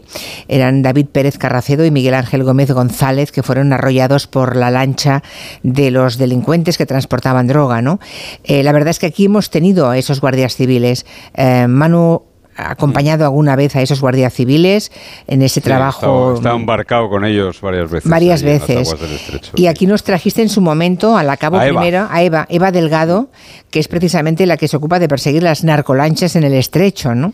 Eh, ¿qué, ha pasado con esos narcos ahora convertidos en presuntos asesinos? Porque es lo que intentaron, ¿no? No hay otra, no, no se puede decir que su intención fuera otra. No hay ninguna duda, ¿no? Más allá de lo que, que, ahora Luis también tiene su, su, lo que aportar, lo que, lo que ha ocurrido es que, bueno, pues para contentar a, a la autoridad política, en este caso el alcalde de Barbate, que se quejaba de que habían ido a parar cuatro narcolanchas al puerto de Barbate. Para que la gente lo entienda, las narcolanchas nunca están en los puertos de Cádiz ni, ni de Andalucía. Las narcolanchas están en alta mar permanentemente y allí les reponen gasolina, les llevan comida, cambian las tripulaciones, pero las narcolanchas no están atracadas en, en cualquier punto de Andalucía porque son perseguidas desde hace tiempo, cuando cambió la ley, la ley del contrabando hace cuatro años ya pero en este caso había un temporal y ese temporal eh, eh, hizo que buscasen refugio ahí. Cuatro narcolanchas, cuatro gomas en el puerto de Barbate. El alcalde inquieto requirió a la subdelegada del gobierno, que a su vez transmitió a la Guardia Civil eso, y la Guardia Civil en ese momento en Barbate no había embarcaciones de servicio marítimo, que son embarcaciones muy potentes, son interceptoras muy potentes, y en ese momento no había, aparte que el temporal no aconsejaba mover ninguna barca del servicio marítimo. Y lo que salió fue, no, fue una pequeña zodia que eh, para tratar de que, tuviese un efecto disuasorio, la presencia, el que se viese en la el uniforme y para que se quedase tranquila la autoridad política. Eh, bueno, y lo que pasó pues fue lo que pasó, algo que no suele pasar habitualmente y que un piloto un piloto experimentado de, de goma no, no va a hacer prácticamente nunca, ¿no? En este caso, pues eh, no sé. Lo hizo, lo hizo y claro, a su historial delictivo añade ahora un, crimen por el que tendrá una condena muy superior todavía, que es el asesinato, ¿no? Posiblemente, un tipo, el, autor del crimen, el piloto que decía Manu, un tipo ya conocido. Eh, aquí hay varios problemas en esta historia, lo que te decía Manuel, de la prisa, digamos, política por sacar a las narcolanchas que quedaban feas. En el, en el, evidentemente es una estampa fea. No había otra, no había embarcaciones de la Guardia Civil disponibles, de las de verdad, de las buenas. Y luego este tipo que, el piloto, Kiko, que, que bueno, tiene antecedentes, hace poquito le cogieron con 40 kilos de hachís, pero 40 kilos de hachís en España es entrar y salir del juzgado, quiero decir. Eh, eh, también habla de que murió un amigo suyo hace poco, en fin, se están buscando historias para, para, dulcificar eso, pero el asunto es que hay una persona que sin ningún tipo de escrúpulo embiste, ¿no? Contra, contra, insisto, hace muy poquito con 40 kilos de hachís y hace, se acordará la gente, aquel autobús de ancianos que eran trasladados a una residencia en los tiempos del COVID. Sí, sí, bueno, pues este, este, piloto fue el que organizó toda la tirada de piedras y las protestas contra, contra esos abuelos. ¿no? no querían allá los abuelos porque se extendió el rumor de que llevaban el COVID al pueblo, cosa que era falsa también y recibieron a los abuelos a pedradas durante el COVID. Este era uno de esos los que estaban. Menudo tipo, menudo tipo. Bueno, los que quieran recuperar, porque eh, lo, que ocurre con esas narcolanchas, con el tráfico en, el estrecho, lo hemos abordado aquí varias veces, pero con Eva Delgado como cabo primero y responsable de las que, la que persigue las narcolanchas en el estrecho, si quieren recuperar el territorio negro que en su momento le dedicamos, pueden buscarlo. ¿eh? Lo hemos vuelto a colgar en redes para que esté al alcance fácil de todos los que quieran escuchar a, a Eva Delgado, la entrevista que hicimos aquí. Vamos ahora a las Navidades de 2021. Hace nada, hace pues, dos años y poco, una pareja norteamericana viene a España, está de vacaciones por Europa y llegan a nuestro país, a España. Es un matrimonio que viven normalmente en Denver, en el estado de Colorado. El marido se llama Michael Martin Hosseini, la mujer se llama Jana Rose. Se ganan bien la vida los dos, tienen un negocio de talleres de coche allí en su país y deciden descansar y recorrer el sur de Europa durante unos meses, aquel año 2021, finales de 2021. Pasan por Croacia, por Italia, pasan por Francia y llegan a España. habían reservado esos últimos días del año un apartamento de lujo en una urbanización de Sotogrande, en la provincia de Cádiz. La mujer, Llana, que tiene 40 años, Quería luego pasarse por Valencia para conocer a unas amigas de origen ruso, como ella, ella de origen ruso también, con las que había contactado por redes sociales. Pero esta mujer, esta joven, bueno, 40 años es joven, ¿no? Yana, nunca llega a Valencia. Se esfuma por completo el día siguiente de Navidad. Y tampoco llama, al parecer cada día llamaba a su madre desde España, que su madre vive también en Estados Unidos, pero desde el día siguiente de Navidad nunca más se supo mm. de ella. Eso es, Yana desaparece, no deja ningún rastro, parece que se la ha tragado la tierra. Y una de esas amigas rusas a las que iba a ver, que vive en Valencia, da la voz de alarma y denuncia la desaparición ante la Policía Nacional. Desde Estados Unidos, su madre llama a su yerno, el marido de Yana, y le dice que qué pasa, que por qué su hija no la ha llamado en Navidad ni al día siguiente. El marido, Michael, lo que le cuenta a su suegra es que han discutido los dos, que Yana se enfadó mucho con él y que se marchó con su ropa y con todas sus cosas del apartamento de Cádiz. Le envía a su suegra varios mensajes de WhatsApp en los que le asegura que desde entonces no ha vuelto a verla ni a saber nada de ella. Y que él, bueno, que ya han pasado ya unos días y que va a volver a Estados Unidos. Tiene de hecho un billete de vuelta para coger un avión en, Milán, en Italia. Y, vuelve, ¿no? Este hombre vuelve a Estados Unidos sin su mujer, claro. Mm. La policía española empieza entonces a, buscarla porque imagino que pone una, una denuncia, ¿no? Sí, sí, la pone ante la policía. Por eso digo, em, la policía empieza a buscarla. Eh, no tiene familia aquí, ella, no puede ir a una casa de alguien conocido porque no tiene familia, tampoco tiene dinero, no llama a su madre como hacía todos los días. Eso es, sí. Y todo pinta, todo tiene los, las trazas de una desaparición de alto riesgo, inquietante, como se decía antes. ¿eh? Eh, la última pista cierta sobre el paradero de Jana Rose son esos apartamentos de Soto Grande, esos apartamentos de lujo donde estaban, y los investigadores del grupo de desaparecidos de la UDEP Central llegan hasta allí, llegan a la zona, y allí obtienen una prueba valiosísima y que parece que puede resolver el caso. Bueno, cuando lo he visto, claro, de cómo no va a resolver el caso. Es una grabación de una cámara de seguridad que estaba eh, cerca de los apartamentos donde se alojaba eh, ella con su marido y por lo que se ve la grabación, claro, en blanco y en botella, ¿no? ¿Qué se ve? Sí, es una grabación nocturna del 26 de diciembre de 2021, pero se ve bien, con nitidez, el coche de alquiler de la pareja con el maletero abierto y se ve cómo llega el hombre, el marido, arrastrando el cuerpo de su mujer a la que lleva agarrada por los tobillos. ¿no? mete el cuerpo en el maletero del coche. La mujer no se mueve, todo indica que está muerta. El matrimonio tenía reservado el apartamento un día más, hasta el 27 de diciembre. Pero el hombre salió de allí aquella misma noche con el cuerpo, con el cadáver de su mujer en el maletero. Y la policía ya está buscando el cadáver de esa mujer desaparecida, ¿no? Y el supuesto asesino, claro, volvió, regresó, ya está en Estados Unidos. Sí, eso es, y por aquí en este punto pues se va a contar con la ayuda de la Agencia Federal Norteamericana, del FBI, de los federales, pero eso llegará un poquito más tarde. Los investigadores de la Policía Nacional, a los que se unen agentes del Grupo de Homicidios de Valencia, cuentan con la ayuda del coche de alquiler que usaba el matrimonio y con el que se fue el marido desde Cádiz, con el que se subió en Cádiz. Ese coche que te dice Manu, que es un BMW, eh, fue aparcado por el marido en el aeropuerto de Milán, en Italia, donde cogió luego un avión para volver a Estados Unidos. Y ese coche, por suerte, llevaba un geolocalizador, es decir, una especie de memoria que va registrando y en los que la policía puede reconstruir todos los pasos que dio aquella Navidad en la que desapareció su mujer. Bueno, entonces, mm, analizado ese geolocalizador, ¿qué conclusiones, qué sabe la policía española que no supiera antes? Pues reconstruye perfectamente el recorrido y él, el marido, el sospechoso del crimen, hace más de mil kilómetros por carretera, desde Cádiz hasta la provincia de Tarragona, por motivos que se desconocen. Al llegar cerca de Tarragona, Michael Hosseini da la vuelta y vuelve hacia atrás, hacia la comunidad valenciana. Llega hasta Alcira y pasa la noche del 26 al 27 de diciembre en un hotel de esa localidad valenciana.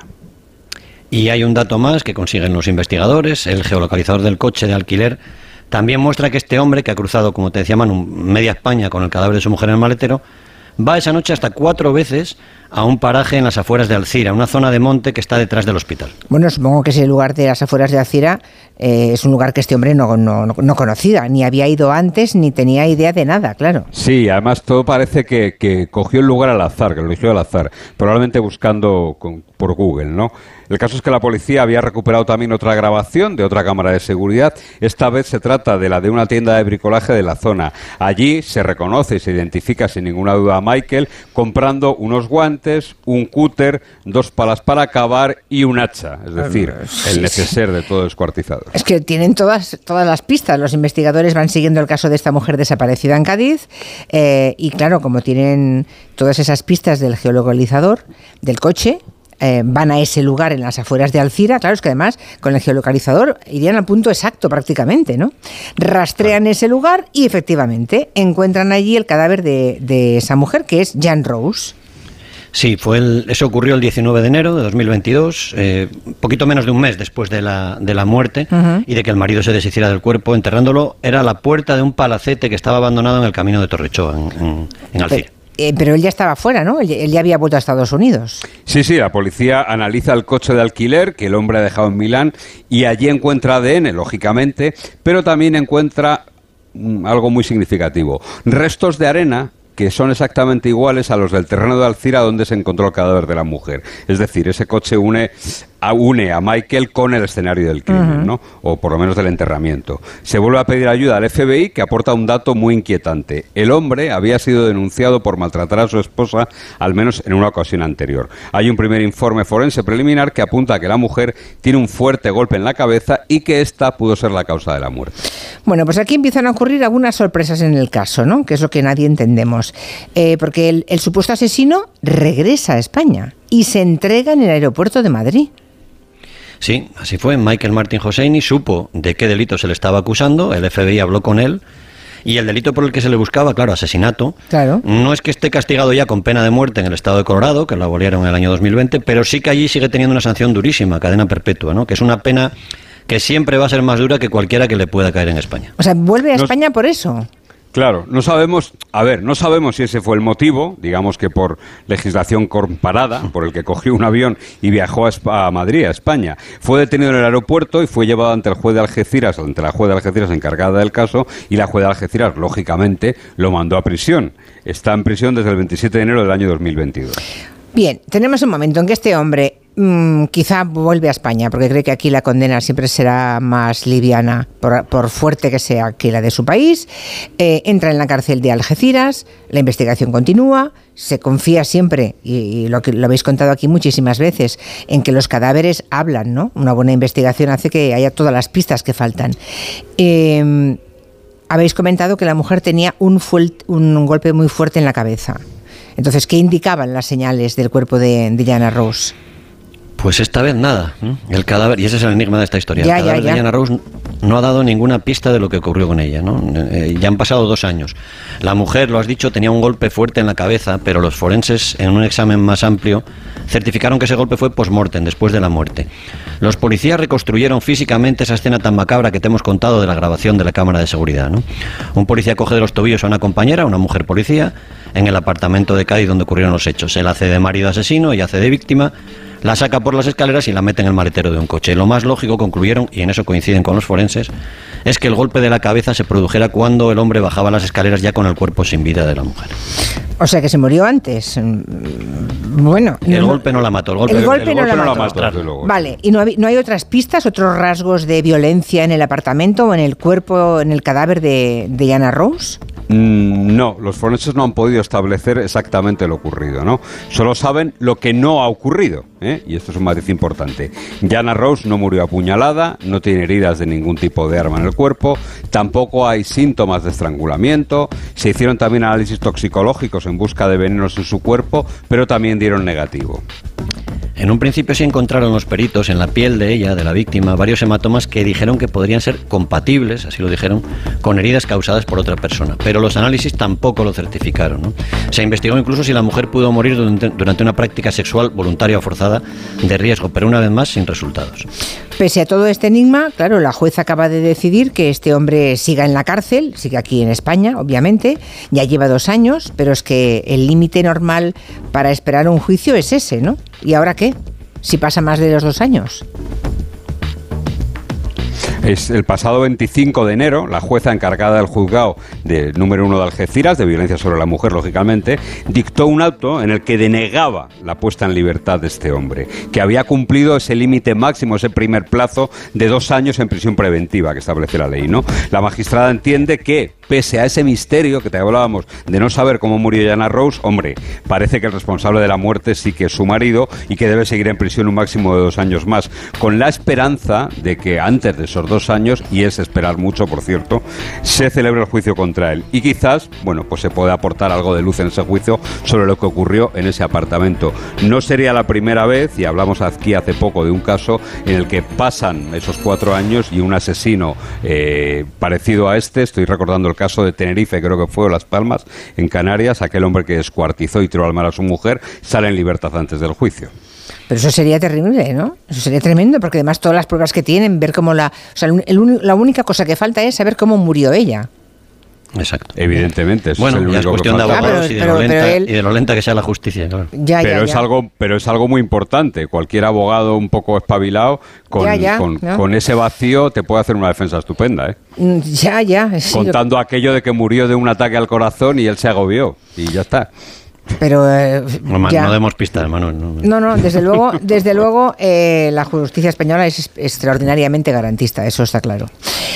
Bueno, pues nada, cuando haya algún movimiento en este caso, eh, tan surrealista, tan extraño, ya nos lo contaréis. Manu Marlesca, Muy Luis. Rendueles, muchas gracias, hasta la semana que viene. hasta luego Adiós. De 3 a 7, Gelo, con Julia Otero. ¿Te lo digo o te lo cuento? Te lo digo. No me ayudas con las pequeñas reparaciones de casa. Te lo cuento. Yo me voy a la mutua. Vente a la mutua y además de ofrecerte nuestro servicio de manitas hogar, te bajamos el precio de tus seguros, sea cual sea. Llama al 91 555 5555. ¿Te lo digo o te lo cuento? Vente a la mutua. Condiciones en mutua.es. Llega la nueva superproducción. ¡Begoña! Si me pongo así es por tu culpa. Porque me estás mintiendo, reconócelo. Hay otro hombre. Andrés de la Reina para servirle. Cuando le vi, debí imaginar que era mi cuñado. Sueños de libertad. Muy pronto estreno en Antena 3, la tele abierta. Empieza el año ahorrando en Brico de Po. Con este pavimento porcelánico de 8,95 euros el metro cuadrado, ahora por solo 7,95. Y la puerta lacada con tapajuntas, antes a 119 euros. Y ahora todo por 99. Recuerda que si lo encuentras más barato, te devolvemos la diferencia por dos. Ya en tu tienda y en bricodepop.es.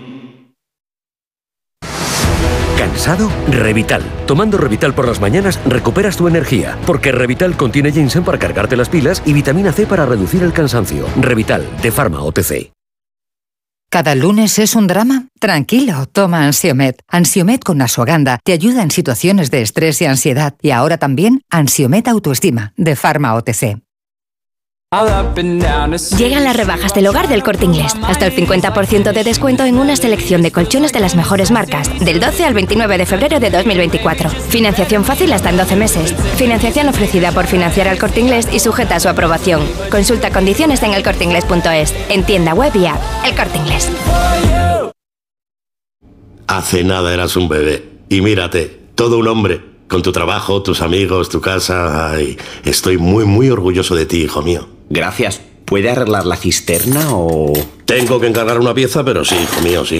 Por 17 millones de euros uno se hace padre de quien sea. Ya está a la venta el cupón del Extra Día del Padre de la ONCE. El 19 de marzo, 17 millones de euros. Extra Día del Padre de la ONCE. Ahora cualquiera quiere ser padre. A todos los que jugáis a la ONCE, bien jugado. Juega responsablemente y solo si eres mayor de edad. Su alarma de Securitas Direct ha sido desconectada. Anda, si te has puesto alarma. ¿Qué tal? La verdad que muy contenta. Como me paso casi todo el día fuera de casa trabajando, así me quedo mucho más tranquila. Si llego a saber antes lo que cuesta, me lo hubiera puesto antes. Protege tu hogar frente a robos y ocupaciones con la alarma de Securitas Direct. Llama ahora al 900-272-272. 29.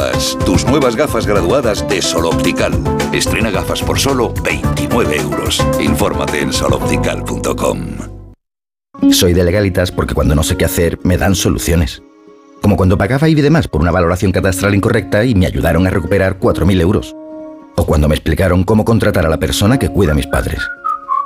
Hazte de legalitas en el 900 661 y siente el poder de contar con un abogado siempre que lo necesites. Y ahora, por ser oyente de Onda Cero, ahórrate un mes el primer año.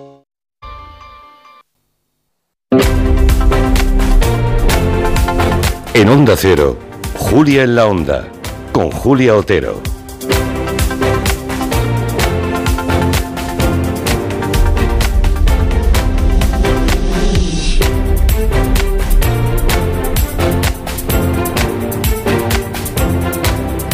En este programa la verdad es que somos muy curiosos, siempre estamos ávidos de aprender, así que desde hace años reservamos algunos espacios de este programa para poder profundizar en conocimientos científicos y eso sí, con una condición, que los divulgadores que vengan aquí sean muy relevantes, muy buenos en lo suyo, muy prestigiosos en su campo.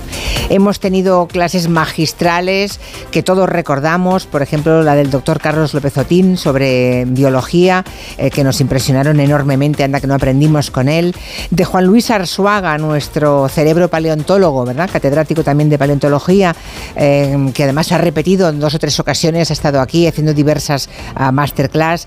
Eh, con la doctora Concha Monge hemos aprendido mucho de ingeniería robótica. Uh, con la doctora Eva Villaver hemos aprendido de la astrofísica, en fin, que llevamos una buena colección de, de masterclass y vamos a abrir una nueva temporada de clases. Tenemos que decir que no ha sido fácil que el doctor Saúl Martínez Horta, buenas tardes, doctor, buenas tardes. haya encontrado un rato de su tiempo, porque son personas siempre muy ocupadas y que tienen que hacer uh, variable, variantes en su agenda, lo previsto, no es de un día para otro. Eh, yo creo que ya tenéis un poco la agenda ya durante todo el año prácticamente comprometida, ¿no? Absolutamente. Por eso digo que hacer, de, no, guárdanos 10 lunes, sí, sí, o sea, esto es realmente complicado, pero con un poco de esfuerzo por su parte lo hemos conseguido.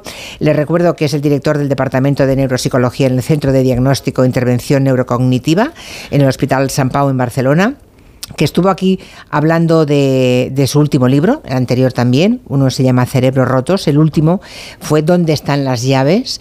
Y precisamente a raíz de aquella entrevista, doctor Martínez Horta, que sepa que muchísimos oyentes, en una cosa que hacemos que es auditoría, eh, tres veces al año, o, do, o, dos, dos o tres al año, nos dijeron, ¿por qué no recuperáis al neuropsicólogo aquel tan bueno que vino y que nos dio unas masterclass sobre cerebro, sobre memoria, sobre tantas cosas? Así que mmm, lo debe no solamente al criterio de quien le habla, pero también y sobre todo al criterio de los oyentes. La verdad es que, me que son una, los listos. Me hace muchísima ilusión y espero que los temas que hemos ido pensando y preparando cumplan con las expectativas. Sí, seguro. Eh, a modo así un poco de índice, ¿de qué temas vamos a ir hablando cada lunes? Lo digo porque igual también podemos mmm, preguntarle a los oyentes si ellos tienen alguna propuesta o algún, algún aspecto que, que igual se nos escape. Sí, por supuesto. Yo, he planteado una lista de temáticas que me parecen muy interesantes, algunas más específicas, como hablar de memoria o de cosas relacionadas con algunos procesos cognitivos, pero también hay mucha magia en los síndromes neuropsicológicos, en cosas muy peculiares que nos pueden suceder en el ámbito de las enfermedades del cerebro. Y este es un, un terreno que también me gustaría explicar, cosas a veces extrañas que nos pasan o síntomas muy atípicos, hablar de algunas enfermedades o también de cómo podemos mejorar o cuidar nuestro sistema nervioso pensando en, ¿En el futuro? en el futuro. Bueno, claro, o sea, podemos, hay cosas que se pueden hacer. Claro que sí. Bien, eso es interesante. Así que a lo largo de las próximas semanas, con el doctor Saúl Martínez Horta, vamos a entender cómo funciona nuestro cerebro, eh, cuándo no funciona como debería y muchas curiosidades, ¿no? De un órgano, recordemos, el cerebro, que controla lo que aprendemos, lo que sentimos y cómo y dónde nos movemos. Sí. Todo lo hace él, ¿no? Todo depende de nuestro cerebro. Somos nuestro cerebro haciendo las cosas que hace un cerebro. Eh, en- en- el día que vino el doctor Martínez Horta a hablar de, de aquel libro donde están las llaves, dijimos que el cerebro era uno de los sistemas más complejos que existen en la naturaleza, ¿no? Pero que esa complejidad precisamente es también lo que, lo que le convierte en vulnerable, ¿no? Y, claro, cuando se estropea no siempre da síntomas. Exacto. La complejidad del cerebro es una necesidad en el sentido de que todo lo que un cerebro humano es capaz de proveernos, la perspectiva de las emociones y de cómo las vivimos, de la memoria, del razonamiento lógico, etcétera, es consecuencia de una terrible complejidad. Y esa complejidad hace muy susceptible al cerebro a poder fallar de una manera sutil o a poder romperse de una manera, diría, casi irreparable, dada una infinidad de posibles condiciones, y no siempre es obvio que un cerebro se ha roto. Y ahí es donde en- entra también una parte pues que yo le llamo casi arqueológica de la neuropsicología, que es averiguar qué se está estropeando, dónde se está estropeando y por qué, a expensas de observar esas cosas que no son evidentes cuando, cuando un cerebro se estropea. Uf, madre mía, me estaba contando eh, en privado hace un momento el doctor Martínez Horta que le ha ocurrido con dos taxistas que después de una carrera les ha ingresado. así es. Pero, pero ¿qué, qué notó que vio usted en ellos como para decirle, y usted no hace ni una carrera más, usted conmigo que le ingreso en el hospital? Primero que yo creo que involuntariamente eh, no podemos evitar contemplar al mundo con, con unas gafas, ¿no? que son muy nuestras, en mi caso el, de- el del estudio de la conducta, de la cognición. No es que vaya por la calle diagnosticando a gente, a pesar de que es habitual que cuando vaya por la Ujú. calle sin querer diagnostique gente, ¿no? Pero a mí me gusta escuchar y interactuar con las personas y en el taxi eso a veces sucede.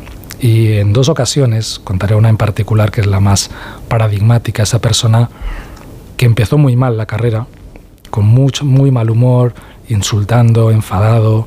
Y en algún momento le pregunté, pero exactamente qué le sucede, o sea, ¿por qué, por qué, por qué me está tratando así? Estuve a punto de bajar. Ya.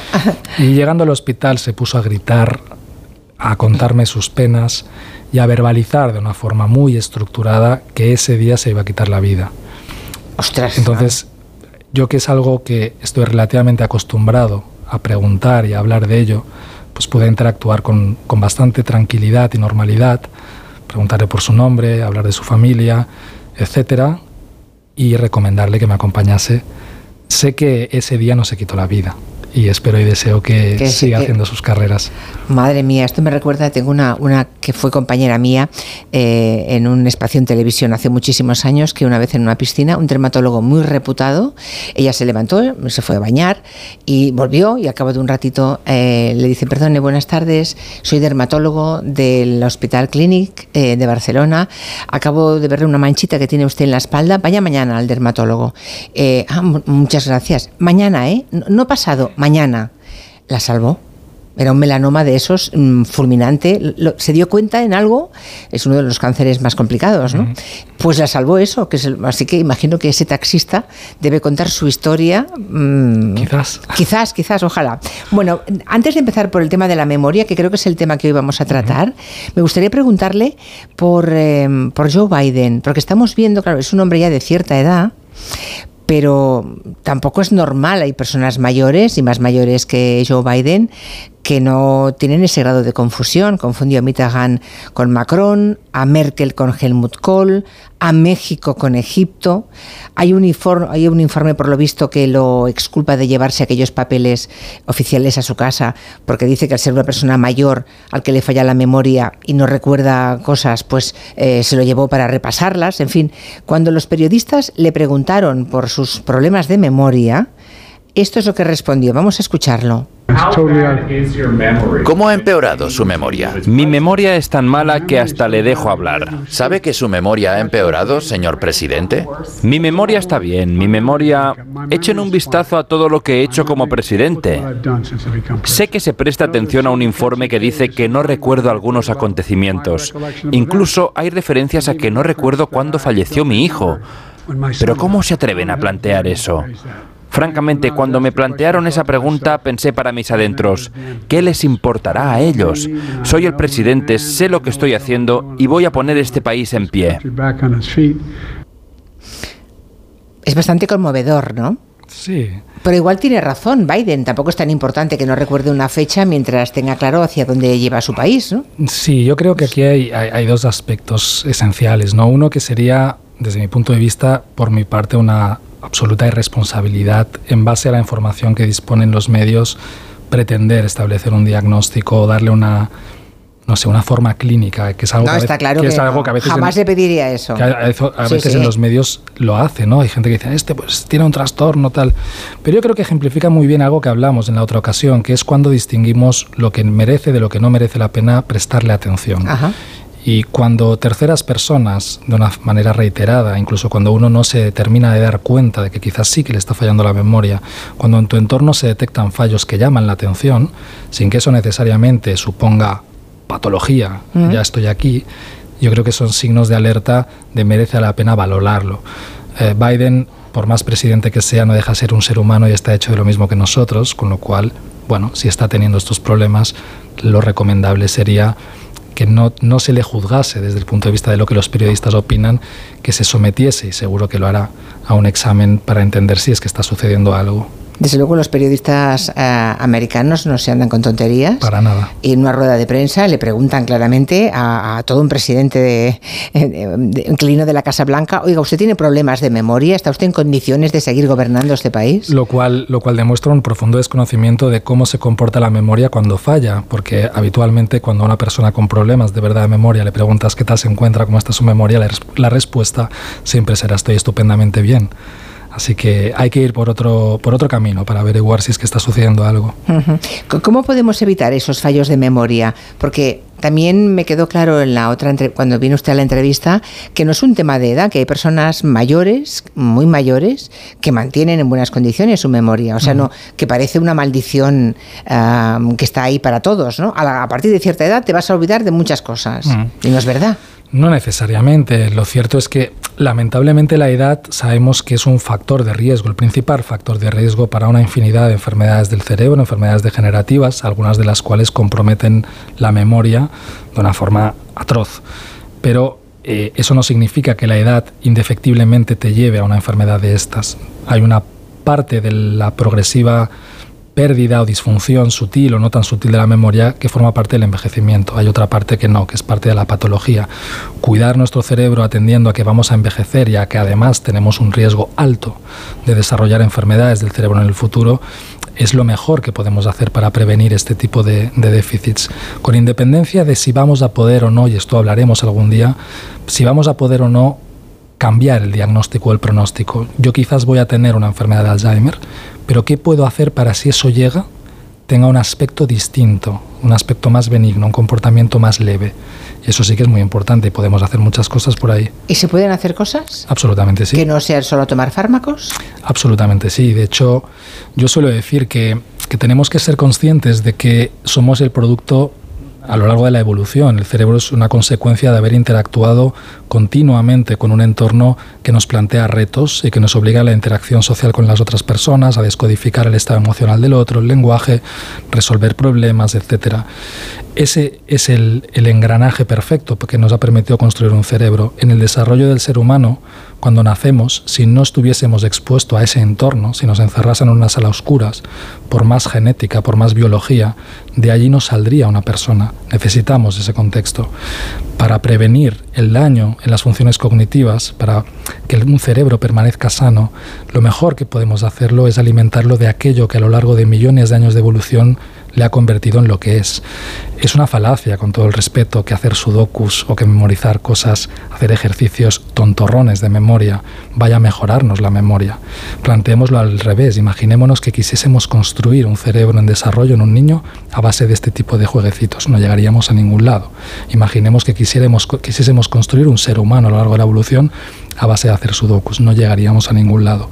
Algo mucho más sencillo y humano, como no dejar de asumir retos, de aprender cosas nuevas, de interactuar, es lo mejor que podemos hacer. Además, obviamente, de ser mínimamente sensatos en cómo nos cuidamos, en el sentido de la dieta, de los hábitos tóxicos, etcétera. O sea que es una parte de cómo de lo que hacemos y de cómo nos alimentamos. Totalmente. Un, conjunto. Porque la memoria qué es, doctor Martínez. La memoria en esencia. O sea, ¿cómo, ¿cómo, funciona el proceso? La memoria en esencia es son una serie de procesos, no es una, una, única cosa, sino es un conjunto de procesos que nos permiten aprender o adquirir cosas nuevas, desde conocimiento, habilidades, nos las permiten consolidar, es decir, que queden retenidas en algún lugar, almacenarlas, y algo muy importante, la memoria nos permite recuperar esto que hemos almacenado en determinados contextos, recuperarlo en un acto que denominamos, un proceso que denominamos recordar. Esto es la memoria, la habilidad para incorporar, mantener y recuperar. Ah, sí, sí, eso, claro, pero ¿dónde se guarda? O sea, hay cajitas en el cerebro para meter todas las cosas que aprendemos, que nos han impactado, eh, emociones, no hay cajitas. Entonces, em, eso está, ocupa una parte, ocupa neuronas, ¿dónde está? todo ocupa espacio y el saber sí ocupa lugar. Aquí lo interesante es que memorias, hay distintos tipos de memorias. Hay memorias que las podemos clasificar acorde a la temporalidad, a cuánto dura. ¿no? Hay una memoria muy inmediata, hay una memoria remota o autobiográfica de mi existencia, hay una memoria a corto plazo, una memoria a largo plazo, etc. Pero lo más interesante es cómo estudiamos y comprendemos la memoria o la clasificamos acorde al tipo de conocimiento que incorporamos y cómo eso nos define de algún modo estas cajitas que comentábamos. Por ejemplo, hay una memoria a largo plazo, llamamos declarativa o explícita, que distingue distintos tipos de memoria que voy a ejemplificar. Por ejemplo, la memoria episódica es aquello que yo eh, he hecho esta mañana, lo que desayuné ayer por la tarde. Este es un tipo de memoria distinta a la memoria autobiográfica que es aquella que me permite saber en qué escuela yo estudié y cómo se llamaba mi profesor preferido, que es distinta de una memoria que se llama semántica, que es la que me permite mirar este bolígrafo, saber qué es un bolígrafo y saber cómo se usa un bolígrafo, que es distinta de una memoria espacial, que me permite salir de aquí y llegar a mi lugar de trabajo. Y estas memorias son distintas de lo que llamamos memorias no declarativas o implícitas, que son, por ejemplo, el hecho de que yo sé andar en bicicleta. Esto está almacenado en algún lugar o que cuando suena un bocinazo por primera vez me asusto, pero la tercera vez ya no me asusto. Algo aprendido. O que cuando voy a un restaurante y huelo determinados olores a comida, me entra un hambre terrible. Esos son otros tipos de memoria.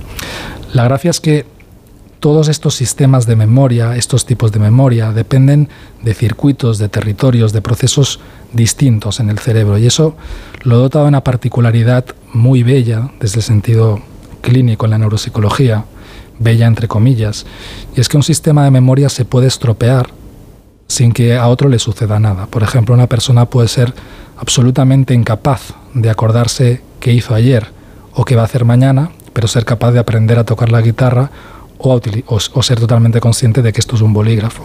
O una persona puede no ser capaz de recordar nada de su vida desde hoy, pero ser capaz de aprender todo lo que pasará mañana o al revés, ya no puedo aprender nada del mañana, pero recuerdo perfectamente lo que hice ayer. Esto es fascinante porque en nuestro trabajo estudiar cuáles de estos sistemas están fracasando y cómo se expresan los fallos en estos sistemas, de algún modo nos define dónde está sucediendo el problema y a sabiendas de qué es probable o menos probable que se Vale. acompañe de esto, nos orienta a diagnósticos. Claro, es que mm, cuando decimos me falla la memoria, es- eh, claro, usted va, eh, aparece, digamos, en la escena y dice, sí, pero ¿qué memoria, no? ¿Qué tipo de memoria? Claro, y Y, sabiendo cuál falla, pueden saber de dónde viene el problema. Claro, y a expensas de qué está fallando, ¿no? Eh, con construir aprendizaje, es decir, incorporar nueva información, depende de muchos factores, lo hablamos eh, la otra vez por encima, ¿no? Pero la realidad externa la incorporamos dentro de nosotros y la convertimos en un recuerdo, pero no incorporamos la realidad. ¿Qué es lo que incorporamos dentro? Lo que el cerebro de algún modo hace es que esa realidad externa, cuando entra dentro de nosotros, la transforma en un lenguaje que él comprende. El lenguaje que habla el mundo de allá afuera no es el lenguaje que habla el cerebro. El, cerebro habla un lenguaje en términos de sinapsis, de redes neuronales.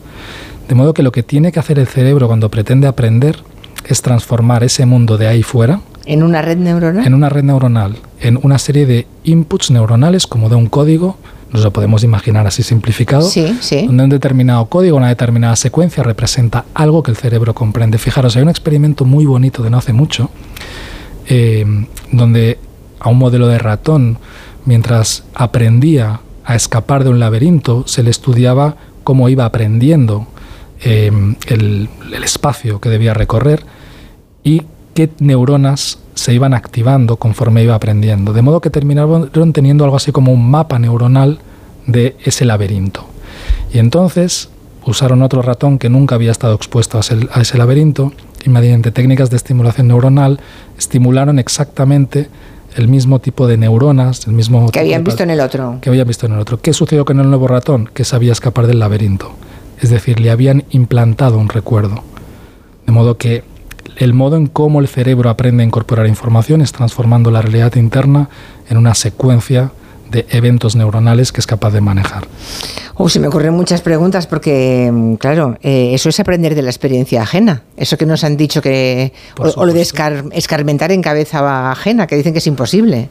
Sí, pero no es imposible. No, no, no, claro. Y es una pregunta que me parece súper interesante porque una particularidad del ser humano es el que somos pa- capaces de tener la experiencia del otro, aunque sea subjetiva y con matices, la podemos tener.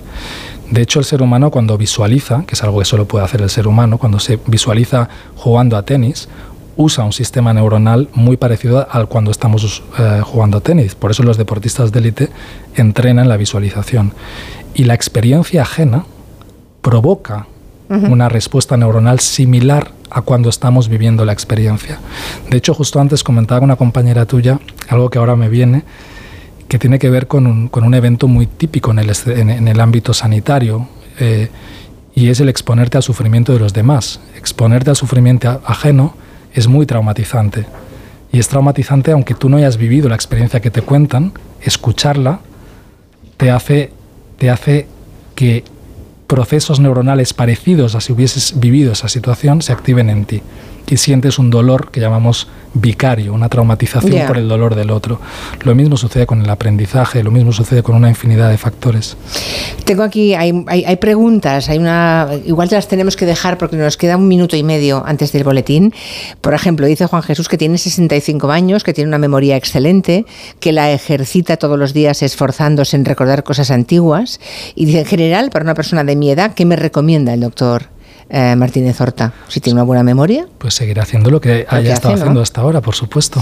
Y otro, otra persona, Mabel, nos dice que tiene memoria de cosas pasadas, autobiográfica, pero soy incapaz de retener la lista de la compra. Esto es lo que también nos estabas contando ahora. Sí, eso es relativamente frecuente, que la memoria autobiográfica queda almacenada en un lugar distinto del cerebro, esto lo podemos comentar el próximo día, que los Sí. recuerdos más inmediatos, a los que nos cuesta mucho más acceder. ¿Y qué ocurre cuando de pronto alguien nos recuerda algo que habíamos olvidado, pero en realidad no lo habíamos olvidado? Estaba en uno de esos cajoncitos que ya me imagino, muy cerrado con llave, pero de pronto alguien te dice una cosa, ¡es verdad! Sí. No, a mí me pasa con, con Quintanilla. Como llevamos tantos años juntos, a veces me dice, ¿te acuerdas aquella vez que...? Y de pronto hago memoria y digo, pues sí, pero me había olvidado por completo. Porque las redes neuronales que conforman un recuerdo no desaparecen de pronto, Ya. se van desvaneciendo y si las refuerzas, entonces una red que te cuesta acceder a ella, cuando le das input, vuelve a aparecer con fuerza y el recuerdo se reconstruye. Así que si regamos los recuerdos, perdemos menos memoria. Totalmente. Vale, a regar recuerdos. La semana que viene te esperamos, doctor. Muchísimas gracias. gracias. Son las 5 4 en Canarias. Noticias en Onda 5 en Canarias. Este martes vuelve la Liga de Campeones y vuelve en Radio Estadio. Desde las ocho y media de la tarde comienza el camino hacia la final de Wembley. Primer asalto de los octavos de final. El aspirante alemán contra uno de los candidatos al título. Leipzig Real Madrid. Este martes regresa la emoción de la Champions a Radio Estadio. Con Edu García. Te mereces esta radio. Onda Cero. Tu radio. Julia en la onda.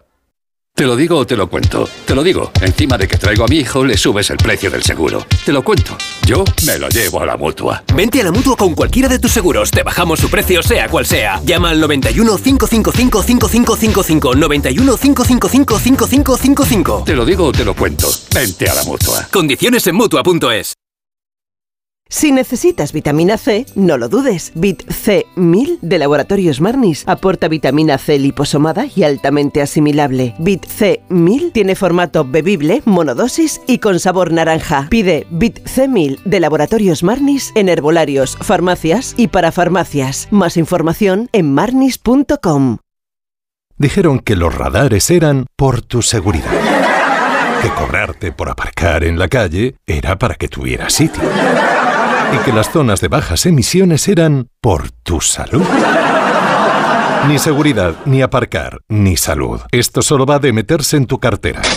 No eres su cajero automático. Reacciona, responde, recurre. De vuelta, que no te lío. De vuelta, 900-200-240. 900-200-240. O devuelta.es.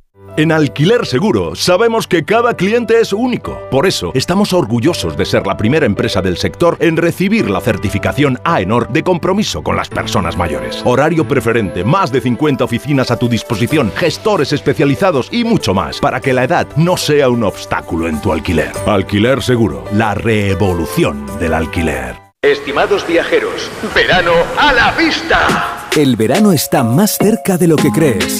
Reserva tu viaje al Caribe o tu hotel en costas e islas para las vacaciones de verano. Consigue un cupón regalo de hasta 600 euros en el corte inglés. Hazlo ya y anticipa tu reserva. Consulta condiciones en viajes el corte inglés.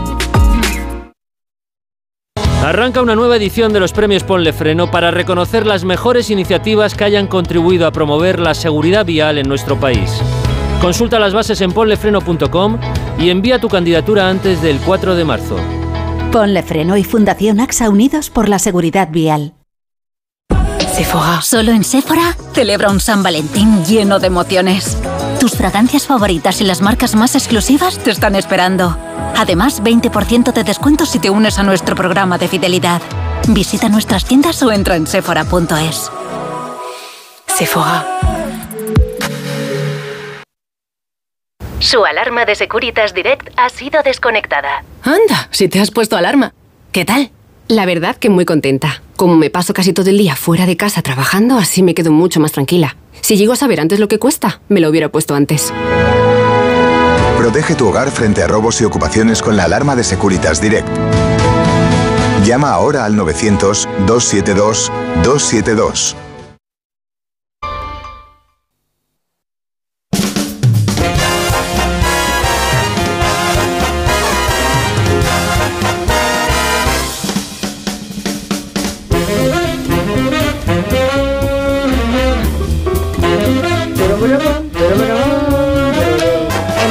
Música hoy mm, tendría que haber puesto la aleluya, ¿eh? Porque por fin estáis todos. Ay, Ya incluso hora, yo. hora. Estás tú. Hombre, Raquel Martos, ¿cómo estás? Hello people, pues muy contenta porque es que esto es hacer del lunes otro sábado. Ah. Cruzar en rojo los semáforos con Sí, señor. vosotros.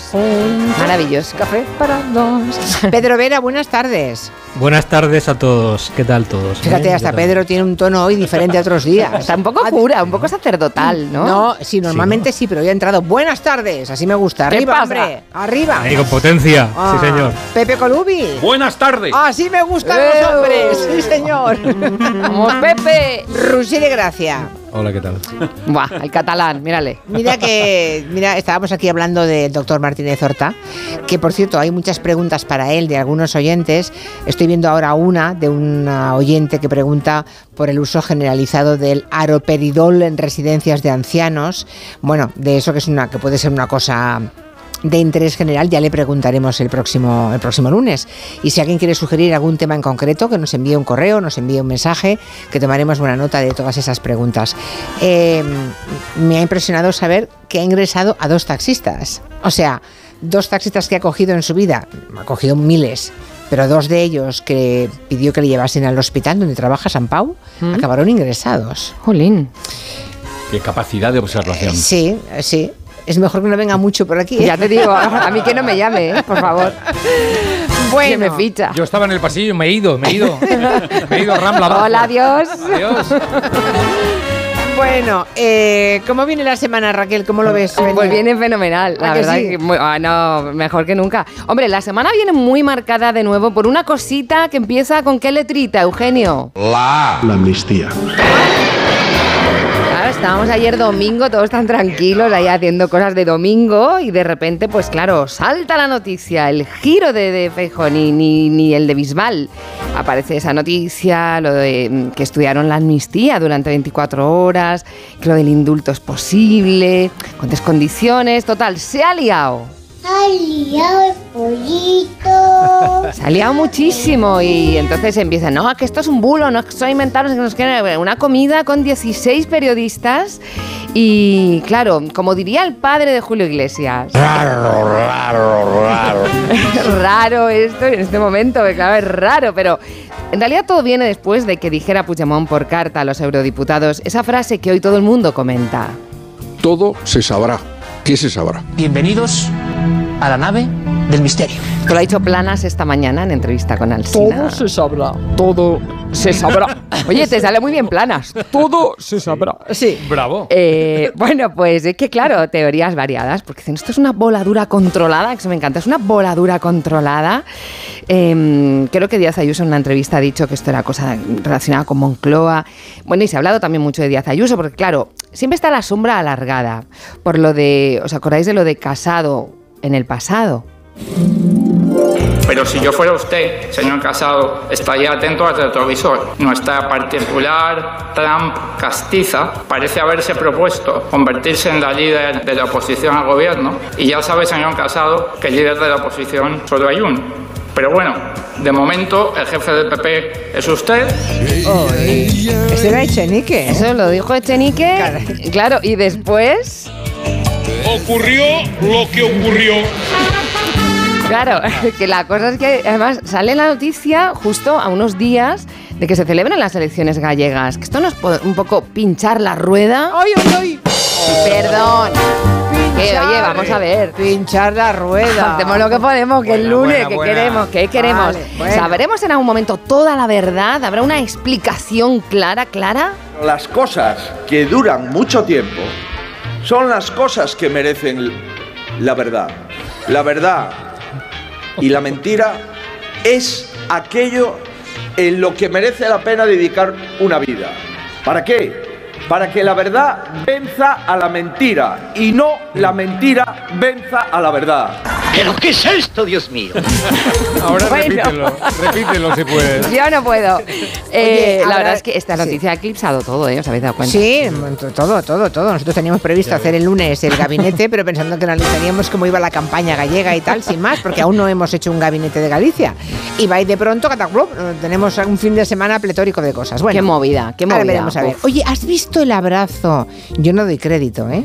Entre Milei y el Papa Francisco. Bueno, es que esto ha sido otro giro inesperado Por también. favor. Otro giro inesperado, porque vosotros recordáis lo que decía Milei en campaña del Papa. Habría que informarle al imbécil ese que está en Roma. El Papa, sí, lo voy a decir de frente, es el representante del maligno en la tierra. Adiós. Ocupando el trono de la casa de Dios. Hay un amigo en mí. Claro, es que esto fue muy fuerte. Pues resulta que ayer se encontraron en el Vaticano y se abrazaron. Con este abrazo, Javier Milei y el Papa Francisco se encontraron en público por primera vez. Jorge Bergoglio y el nuevo presidente escenificaron la paz en los últimos meses. El primero con una llamada de felicitación tras el triunfo electoral de noviembre y el segundo con una carta de invitación a visitar a Argentina. Ya sé que queréis que escuchar todo el rato esta crónica, Ay, pero sí. ya, bueno, pues la tengo que hacer yo la crónica porque para eso he venido. Entonces, a ver, mi crónica. Llegó mi ley al Vaticano y dijo... Hola a todos. No, no, no dijo eso. dijo, hola, ¿qué tal? Y le dijo su santidad, ¿te cortaste el pelo? ¿Loco? Pero se lo dijo en tono dulce, se lo dijo en tono dulce, porque ya sabéis que el Papa emplea la dulzura incluso para hablar de cosas chungas. ¿Os acordáis cuando hablaba del pecado de los periodistas? Que siempre estamos hablando de los escándalos, de lo sucio, lo que él llama, Es el amor a la, a la caca. y lo dice con esa dulzura, el Pero amor a la caca. dulce, la caca Es dulce. Bueno, pues nada, que se abrazaron. eh, Creo que hoy también le ha llevado Miley alfajores y galletas. Bueno, como veis, todo puede suceder. Cualquier giro es posible porque estamos en carnaval y recordemos que mañana es martes de carnaval. Como cantaba Fraga al martes de carnaval en galego. Bye bye que tenemos dembow, bye bye que tenemos, bye bye que tenemos dembow, el martes de carnaval, bye bye. ¿Pero qué dice? es todo muy loco. Madre mía, madre mía, vaya forma de empezar, ¿eh? Bueno, ah, hablemos de la entrega de, de la entrega, no, la entrega. La entrega, jale. ¿Has comi- ¿Has comido un alfajor? Ya me- mira, Tierra, eh, está aquí preguntando un oyente en Twitter, lo del deterioro cognitivo en los políticos, ¿cuándo empieza a generarse? Bueno, en fin, la entrega de los premios Goya, eso era, el sábado. Fue una noche grande, ya hemos repasado algunas cosas, pero a, a mí me gusta siempre saber cómo lo ven las personas físicas. Eh, todo el cine español estaba allí y desde luego el gran triunfador de la noche fue J. Bayona. J. Bayona. J. Bayona, sí señor. Espectacular Bayona que se llevó 12 premios Sí, señor. en un arranque impresionante tras los dos primeros galardones a los que no optaba Bayona. Del tirón se llevó 10 estatuillas. Diseño de vestuario, vestuario, montaje, maquillaje y peluquería, dirección de arte, fotografía, producción, efectos especiales, sonido y música original. Y parece mentira, pero aunque la Sociedad de la Nieve habla de lo que habla, no se llevó el premio al mejor. No puede ser. Cuánta maldad. Yo pensaba que ya habíamos acabado con, No. las, con las bromitas de Eh, la comida. Ya, me sabe mal, pero no soy el único que ha caído en la tentación de hacer bromas con los premios a la Ya. Sociedad de la Nieve. Hay grandes y enormes y preciosos titulares que nos trae luego Pedro Vera. Vale. Tiene dos muy buenos del Diario de Levante y Cribeo La Vanguardia. Y yo me quedo con un, ya no es un titular, sino un briconsejo del medio digital Shataka que dice literalmente. ¿Por dónde empezar a comerte un cadáver humano en caso de que no te quede otro remedio para sobrevivir? Me gustas mucho. ¿En serio? Pero qué medio digital es ese. Uno. Shataka. Ya, ya, vale, vale. Yo he leído el artículo y estoy de acuerdo. Las cosas de la comida, lo bueno para el final. ¿Sí? Sí, sí, coincidimos. Yo también, yo me dejo las patatas, entonces ¿qué Claro. parte te hay que dejarse? Bueno, Bueno, de- déjalo. Bueno, ya lo leeréis si me decís. Más protagonistas de los Goya, aparte de Bayona, pues Sigourney, mi amiga Sigourney Weber. Maravillosa, diosa. Maravillosa diosa, Sí, le dieron sí, el sí, premio Goya Internacional y estuvo estupenda. Quiso decir con su estilo sosegado e inteligente y en español que estaba muy feliz. ¡Qué feliz soy, qué feliz, qué feliz! ¡Una mierda feliz! ¡Estoy amargada! Bueno, a ver, tuvo un arranque difícil. Luego ya se calmó. Es que no me imagino así a Sigourney Sí. Weaver. Sí, en español, es que es, Sí. es- es un español ya de... Toda de- su elegancia. De Wisconsin, es un español de Wisconsin. Eh, luego ya habló en inglés para dar las gracias a su dobladora María Luisa Solá. Here, I must mention my friend Bill Murray, who always tells Aquí es cuando me decía que my Bill Murray acting is decía so que much better ella doblada ganaba muchísimo. Spanish. En español. En español ganó so mucho. really, the excellent act- actress Esta actriz debería estar aquí con should be nosotros. Sí, señor, qué bonito, qué momento. bonito, sí, señora. aquí de Sigourney y María Luisa Solá, claro, desde su casa, agradecida respondió. Gracias. ¿Cómo se llama usted? ¿Cómo se llama usted? Y luego ya se acordó de quién era y se lo agradeció. Estaba aquí sentada, me levanté, me puse delante de la tele a ver si era real lo que estaba viendo o es que me había quedado frita y estaba soñando. Me encantó. Ay, qué voz más bonita, por favor. Qué fuerte sería estar con María Luisa Solá a- tomando un café. A solas. No, es como, ah, es, es Sigourney Weaver. no, no, es, es todas, Sí, es, sí. es todas las señoras estupendas del cine. Es fantástica, ¿eh? Yo tuve la suerte de conocerla cuando yo empecé en Radio Miramar. Ella era muy amiga de Enriqueta Linares, que era la locutora que hacía las tardes de Radio Miramar. Os hablo del año ochenta y poco, ¿eh? Uh, yo no había nacido. ¿Y Eh, qué ya, pasaba? claro, no, yo, yo tampoco, pero me acuerdo. y, y la iba a buscar siempre y yo siempre le decía a María Luisa, es que daría cualquier cosa por tener tu voz.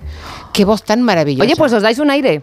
¿Qué Otero. va? Por sí, Dios. un buen un airecillo, ¿eh? La voz de sí, Sola. Sí, Haz sí. un poco de. Aquí la Alien experta en parecidos sonoros razonables te diré que... No quiero. Igualica, hija, eres igualica. No quiero. Ya está. voces, bueno, que verdad. estamos. eh, ya hace tres semanas que Sí. por otras razones queríamos que viniese María Luisa Solá. Ella y su hijo, que se llama Sergio Zamora, que también, es es doblador. doblador. Es Sergio Zamora Solá. También es doblador y además hace todos los galanes y todos los tíos guapos de Hollywood, igual que ella ha hecho todas las señoras Sí. estupendas de Hollywood, ¿eh? Y qué, raro, y qué raro es cuando conoces a alguien, y me, me pasó a mí, y conocer a una persona y digo, ¿y de qué me suena? ¿De qué me suena la cara? ¿Será algo? Y era la voz, era un doblador también, Claro. de la familia Mediavilla, el que hizo a Morgan Freeman y otros. Y ella también hace Kate Winslet, la hija. Bueno, en fin, más cosas. Qué de los- pesados, estáis contando vuestras movidas. Por Ay, pues Iros al cuéntate bar, una. por favor. Cuéntate una tú. ¿Qué pasa? Que no pues tienes, mira, no yo entrevisté, perdona, Salvador Arias, eh, es No una nos voz interesa, mítica, gracias. Y te voy a contar otra cosa. Mira, ayer estuve de compras. vale, ya, ya. Bueno, vale, pues ya está. no Venga, más cosas de los Goya, pues ya sabéis, Almodóvar dando una respuesta a Vox contundente, Malena Alterio contentísima con su Goya a la mejor actriz y José Coronado que cada año que pasa se parece más a la estatuilla. Está igual que el Está Goya. igual, está igual. igual, es Es como- igual que el cabezón. Casi como tú. Y cierro el repaso de los Goya con un recuerdo muy sentido a todos los equipos de las películas que tuvieron, eh, que no tuvieron premio, pero se lo merecían por todo su trabajo este año. Por ejemplo, la película de Ayuso sobre los becarios perezosos asesinos, La noche de los becarios vivientes, en una superproducción donde una horda de estudiantes en prácticas, en luna llena y con los brazos levantados, piden un sueldo. y se te acercan. ¡Oh, te Un con- contrato laboral ¡Te y un sueldo. muerdo! Otra peli que se quedó sin premio fue de Carlos Puigdemont, No sin mi indulto. Ahí. Qué bonita esa Qué película. bonita, qué sí, señor. bonita. Y en la categoría revelación no se llevó premio, pero la merecía también Juan García Gallardo por la nueva versión de Dos tontos muy tontos ¿Dónde- ¿Él de qué hace? de los dos.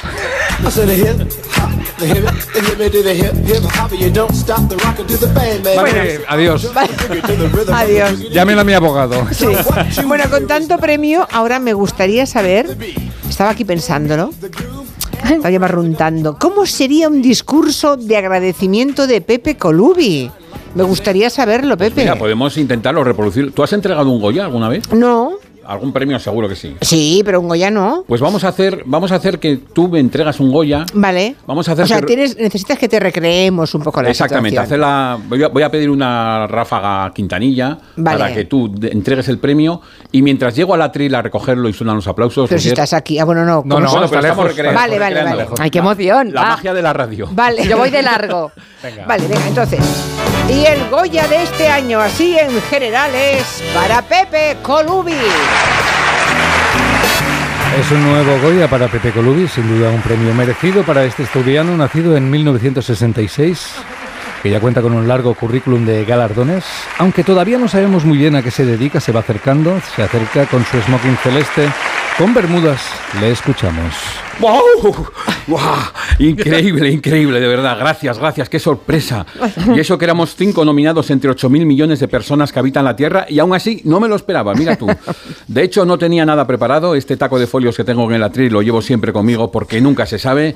Así que, en primer lugar, felicitar a los otros nominados porque habéis perdido ante el mejor. Este premio también es vuestro, pero me lo quedo yo, así que no es tan vuestro ni se os ocurra tocarlo.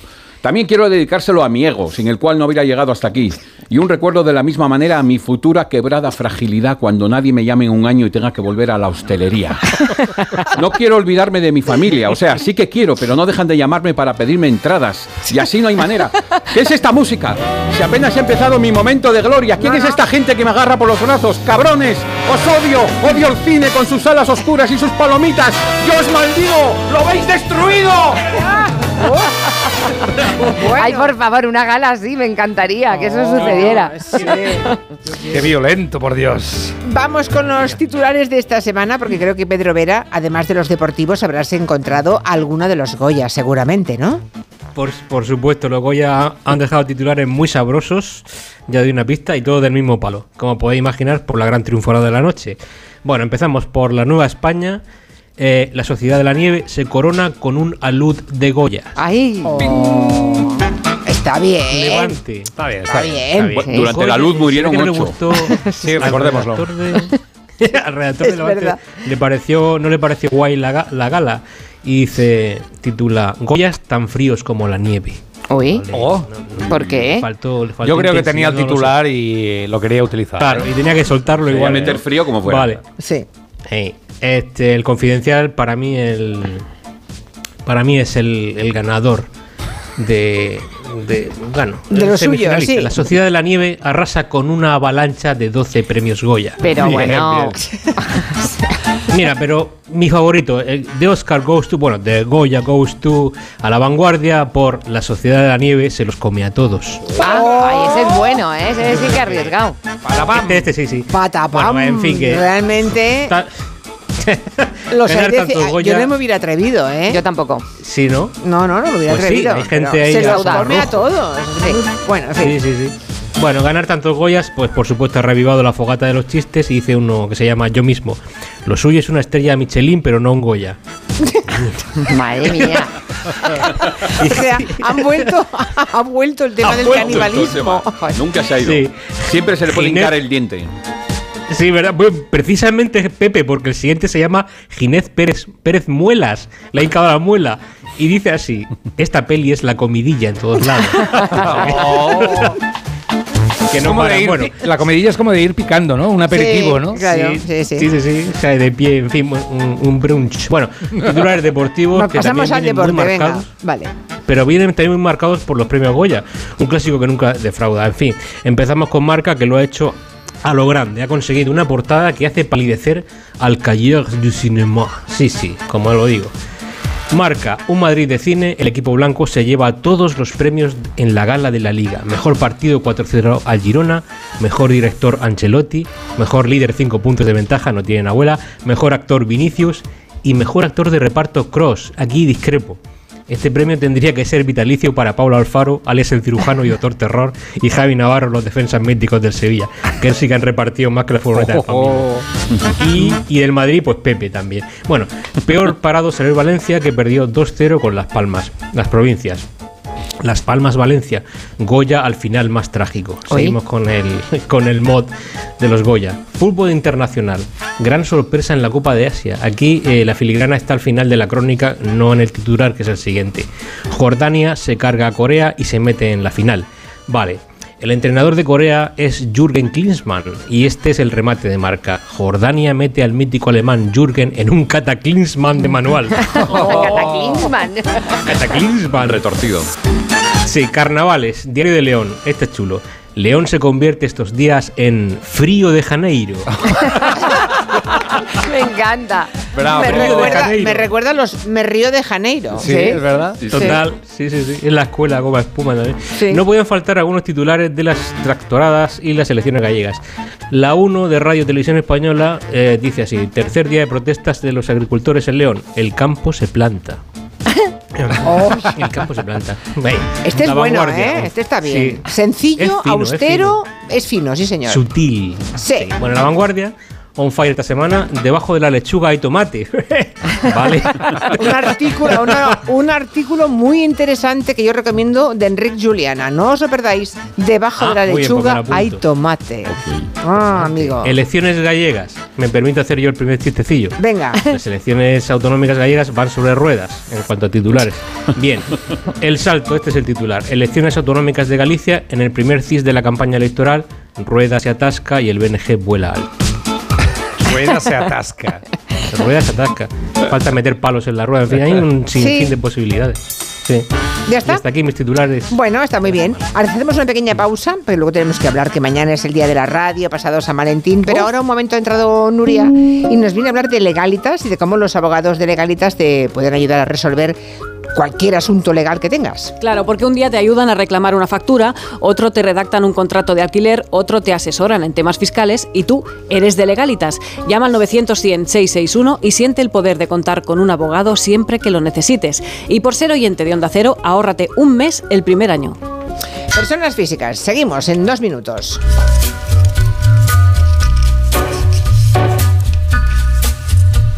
En Onda Cero, Julia en la Onda, con Otero. On a gathering storm comes a tall, handsome man in a dusty black coat with a red right hand. ¿Y si el coche del futuro ya estuviese aquí? En Spoticar, líder europeo en vehículos de ocasión, te ofrecemos coches con hasta tres años de garantía. Visita tu concesionario y disfruta de disponibilidad inmediata reservando tu coche en spoticar.es. Y ahora, hasta final de mes, en Spoticar, descubre condiciones excepcionales de financiación con Stellantis Financial Services. Consulta condiciones en spoticar.es. La tecnología está presente y transforma nuestras vidas.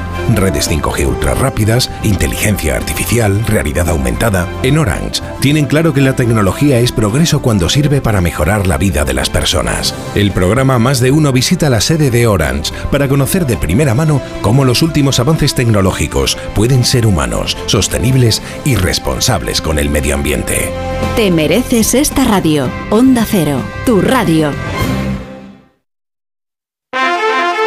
Madre mía, qué golpe. Parece que tu coche se ha peleado con una columna. Con el seguro de coche de línea directa, no solo te ahorras una pasta, sino que además puedes escoger el taller que quieras aquí o en Chipiona. Y si eliges taller colaborador, también tienes coche de sustitución garantizado y servicio de recogida y entrega. Cámbiate ahora y te bajamos el precio de tu seguro de coche, sí o sí. Ven directo a lineadirecta.com o llama al 917-700-700. El valor de ser directo. Consulta condiciones.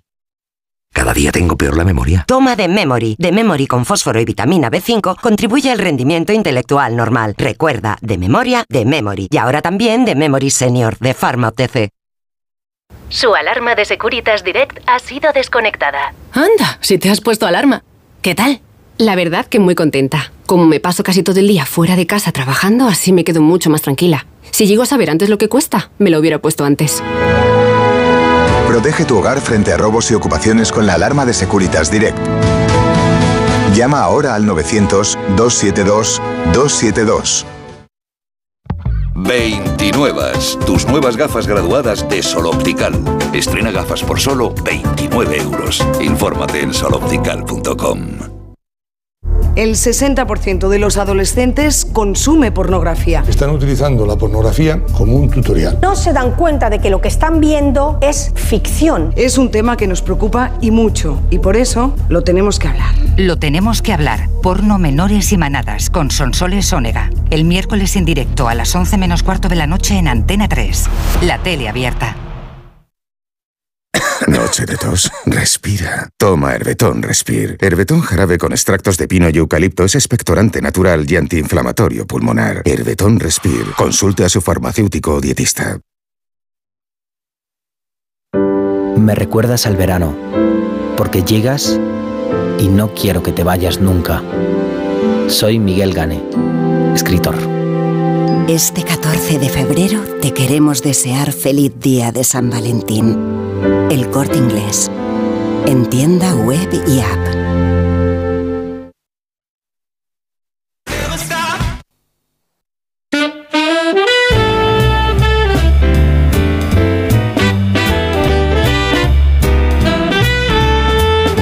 Estamos todas las personas físicas y nos toca hablar de San Valentín. Bueno, o del Día de la Radio, que es mañana. No sé, tenemos muchas cosas que celebrar en los próximos días. Qué pena, porque como no vamos a estar aquí, mañana es el día de la radio. Pues ¿no? vente, tonta. Ay, me Vente. Ya, es que yo os quería poner la canción de todos los años. Ay, sí, pónmela.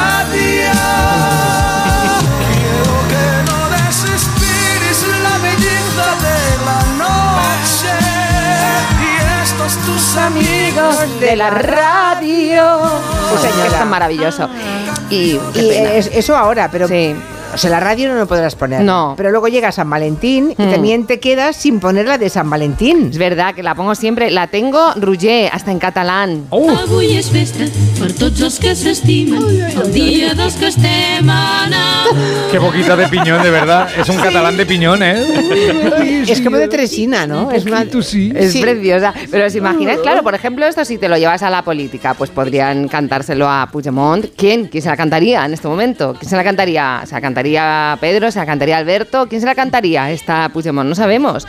Pero hay, hay amor en la política, siempre lo decimos. Lo dijo también Ione Belarra. Quiero reivindicar el amor como el motor de la política. Amor eterno dentro de mi corazón. Hay amor, aunque se pongan duros, fijaos que hasta, hasta el día del San Valentín se pone tierno un, alguien como Rafael Hernando. ¡Anda! Bueno, hoy es el día de San Valentín. Es el día de los enamorados. Ay, qué vocecita, mira qué vocecita, es días enamorados. Pero en general es verdad que en política hay muchos más amores imposibles o amores rotos. ¿Existe alguna posibilidad, por pequeña que sea, de salvar lo nuestro? Ninguna. Hoy es el día. Un poco más la política nos representa más ahí. ¿Y vosotros? Os pregunto, personas físicas, Julia. ¿Vosotros creéis en el santo, en Valentín? ¿Sois así de San Valentín vosotros? No. No, nada, no, regaláis ni nada. Yo tengo una. Cero, yo Nada, sí. nada, nada. Tengo ¿Tú una, sí, tra- sí? tengo una tradición que es no acordarme nunca. Pero, pero ¿y no tenéis nada Como así Homer un poco Simpson. moñas ni cursi con el amor? ¿No habéis tenido un momento de vergüencita de Alipori por el amor? ¿Nunca? No, a mí... a- a- a- ¡Cuéntalo, cuéntalo! Cuéntalo, Juli. No, yo, yo hice, no, yo hice mi niña este día. Ah. ¿Es justo este? Sí. ¿Y cómo los, ¿Y cómo lo sabes tan cómo lo justo, sabes tan justo? Vamos, lo sé exactamente incluso la hora. No quiero, no quiero saber Yo más. sí, ¿a qué hora fue? ¿A qué hora Yo no fue? quiero saber más.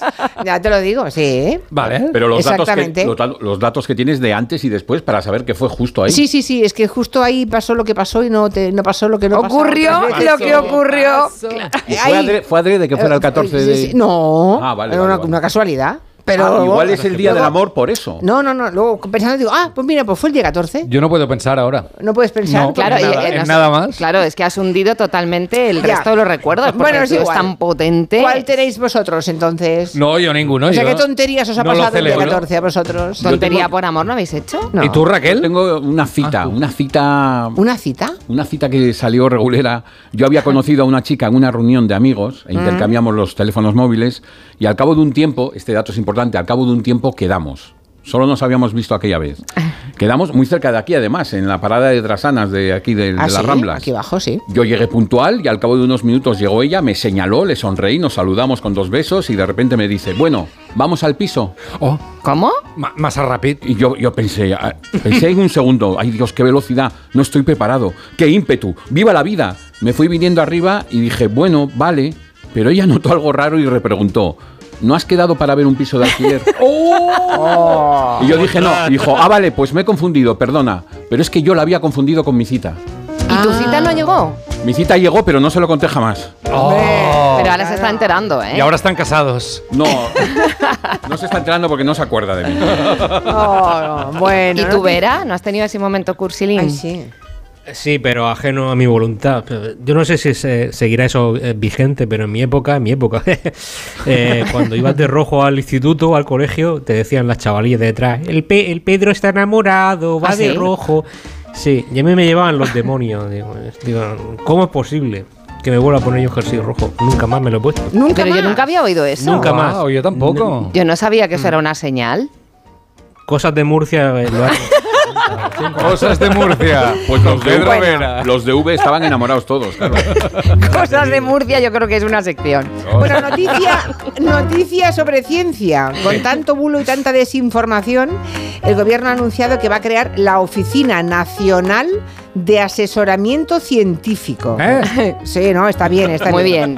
Sí, mira, la fiscal de Valencia tuvo que, en la memoria del año- que acaba de hacer, tuvo que decir, "Oye, ya está bien, Ya está con bien. tantas denuncias Ya está bien, de las hombre. estelas de condensación, eso que llaman chemtrails. Ni chemtrail, ni chemtrail, hombre. Bueno, a ver, ¿para qué sirve, para qué va a servir esa Oficina Nacional de Asesoramiento Científico? Pues va a servir, va a servir para que la evidencia científica sea real sobre cada uno de los casos que se presenten, ya sea una pandemia o lo que sea. O sea que la idea es que unos señores excelentes científicos vayan diciendo al gobierno. Éxtanos, ¿Esta sí? Esta no. Vale, vale, vale, vale. Ya sabéis que estamos en tiempo de locura científica. Están los antivacunas, están los terraplanistas, están los que todavía creen que el Barça puede hacer algo en la liga. sí, Oh, es- está al mismo nivel casi, ¿eh? es gente que sufre ¿eh? y eso no puede ser en ciencia hay que saber bien los números por eso ahora esta oficina de asesoramiento están fichando a los mejores talentos científicos del país como esta chica que publicó este comentario sobre los nacidos en el año 2022 dice what the fuck la gente que nace en el 2022 va a estar viva en el año 3000 hacer los números 2022 3000 ¿eh? Mm, no me acaba de salir Bueno. los números. O, o tenemos. Ahora lo me he confu- pillado. es ¿no? que, a ver, longevidad. Pobre, ha confundido las centenas con los millares. Sí. Bueno, Antioxidante buenísimo. Sí. Otra de números, esta señora de 70 años que se anuncia así para encontrar una pareja dice, señora de 70 años, casi viuda, Ahí, por favor. desea conocer un señor entre 70 y 75 para pasar buenos momentos, Murcia, ya. Cosas de Murcia. casi viuda. Se podría haber pedido un hombre casi muerto. Un No señor sé. viudo del todo. El Madre señor sabe mía. que hay un anuncio ahí, no lo sabe. Este gabinete científico ya está trabajando, digo, también duro, analizando todos los avances científicos que mejoren nuestras vidas y nuestra salud. Me dicen, me comentan eh, que, por ejemplo, en el tema de la irritación ocular, Julia, Sí. han descartado un montón de pseudociencia peligrosa. Claro. Pero dan por bueno a esta experta, una eminencia. Lo mejor que te puedes echar en tu vida en los ojos es la orina. Olvídate de los colirios de la farmacia que llevan cosas químicas y olvídate de todas esas historias. La Porque orina. no hay nada mejor para tus ojos, te lo digo desde mi experiencia de muchísimos años, que la orina. Hace muchos años curé el astigmatismo y la miopía con la constancia de echarme orina a cada día de mi Pero vida. esto lo ve alguien de verdad. Sí, Sí, eso es lo lo- malo, que lo ve mucha Orina gente. en los Orina ojos. en los ojos. Tendría la esclerótica amarilla, ¿no? Recordar que no, no te la echas directamente. Ah, ¿no? No, tienes que meterla en un potecito y luego te la tiras. Pero, ah, directamente pero, o del sea, envase original, quieres No, decir. O sea, no meter la cabeza en la taza. No, hacer una contorsión y que te vaya a los ojos, no. Ya, Vale. eso, lo Directo- dices, eso, directo es malo. eso lo dices porque eres un hombre. Lo dice la ciencia. O sea, para el 50% de la población, el matiz ha resultado absolutamente Podría ser para arriba. Imbécil. Un, un geyser para arriba que caiga. No. Imaginación, Lo Julia. dice ella Sí. después de tus- sus años de experiencia vendiendo cupón. Exacto. Los ojos de ella también son interesantes en el vídeo. Bueno, la oficina de asesoramen- asesoramiento científico A ver, un está- momento, lo de la oficina de asesoramiento es de verdad. Es de verdad. Todo lo que cuenta Ruggiero. Ay, es que habrá Pero alguien que- que se estará volviendo no, loco. es verdad, La es verdad. asesina. Ay, la asesina. La asesina. La asesina es la otra, la de ¿En la, de la viuda, la casi viuda. ¿En La qué oficina estaría, es qué verdad. estaría pensando? La oficina es verdad. Todo lo- el resto, no. No, la Vale. oficina de asesoramiento del gobierno está recaptando y estudiando, y esto es verdad, todos los mensajes de posibles anomalías científicas denunciadas por buenos ciudadanos como Hispania Semper, lo que decías de los chemtrails, que escribe. Tres meses sin caer una gota en España y ahora llegan vientos huracanados y grandes tormentas justo ahora que se prevé un levantamiento masivo contra el gobierno, el cielo vaya y truena y llueve y vaya con el cambio climático, ¿eh? Ya. Eso es lo que dice él. Sí, vale. Y para este y para otros casos, la oficina también ha puesto a los mejores científicos del país a responder a los ciudadanos, como en este caso, en que un joven preocupado escribía. Busco novia que no menstrue. La oficina le responde. Mi, ab- mi abuela está disponible. Madre mía. Pero vamos a ver. O sea, tiene que haber ya un límite a las tontunas, ¿no? A las tontunas, pues Sí, espérate. puede que, ser. que queda una. Todos los Una casos vara. serán estudiados minuciosamente por la oficina científica, sean de física cuántica, de matemáticas o de mecánica, como el grave caso de este ciudadano gallego en la ITV. ¿Qué pasa, gentuza? Estoy aquí en, en el polígono del Tambre, en la ITV, en Santiago de Compostela. Estoy esperando por la policía. Me va a caer una demanda, van a flipar. De mí no se ríe ni Dios. Eh, pedí cita y tenía cita para hoy. Y ayer llamé para preguntar qué tenía que traer. Y me dijeron que tenía que traer la tarjeta de inspección técnica y el permiso de circulación. Vale, pues vine, pagué, 48 euros y pico. Yo encantado, sin problema ninguno. Eh, estoy esperando media hora y cuando me llaman, no me dicen ahora los gilipollas estos que tengo que traer el coche. Son los primeros abandera- abanderados en ir eh, en contra de la contaminación, hay que bajar la contaminación, hay que usar el transporte público.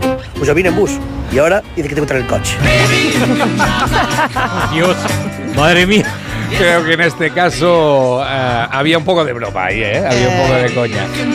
Dice Laura, una oyente, que en los años 80 y 90 en Sevilla también pasaba lo mismo con el tema del rojo. Si ibas de rojo al Fíjate. cole ¿Eh? el día de San Valentín, te daban mucha turra con el tema. No sabía, qué bueno. ¿Ves? Anda. Y yo tan estoy inocente, de rojo todos los días.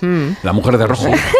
Pues no, no, no, no. no. No, aquí no, Y, ¿eh? eh, bueno, y, y Fran también dice que el 14 de febrero de 1990 le ocurrió lo mismo que a Pedro Vera, pero aunque ese día acabé harto, decidí conservar aquel jersey para siempre. O sea que. O sea, que, está, que está eres- solo, vaya. No, no, no, no, pero que tú también puedes po- ponerte otra vez de rojo. Es que verá, hijo. Pedro, estamos contigo. Renuncia- un hombre Venga. que renuncia a un jersey o una camisa roja es una pena.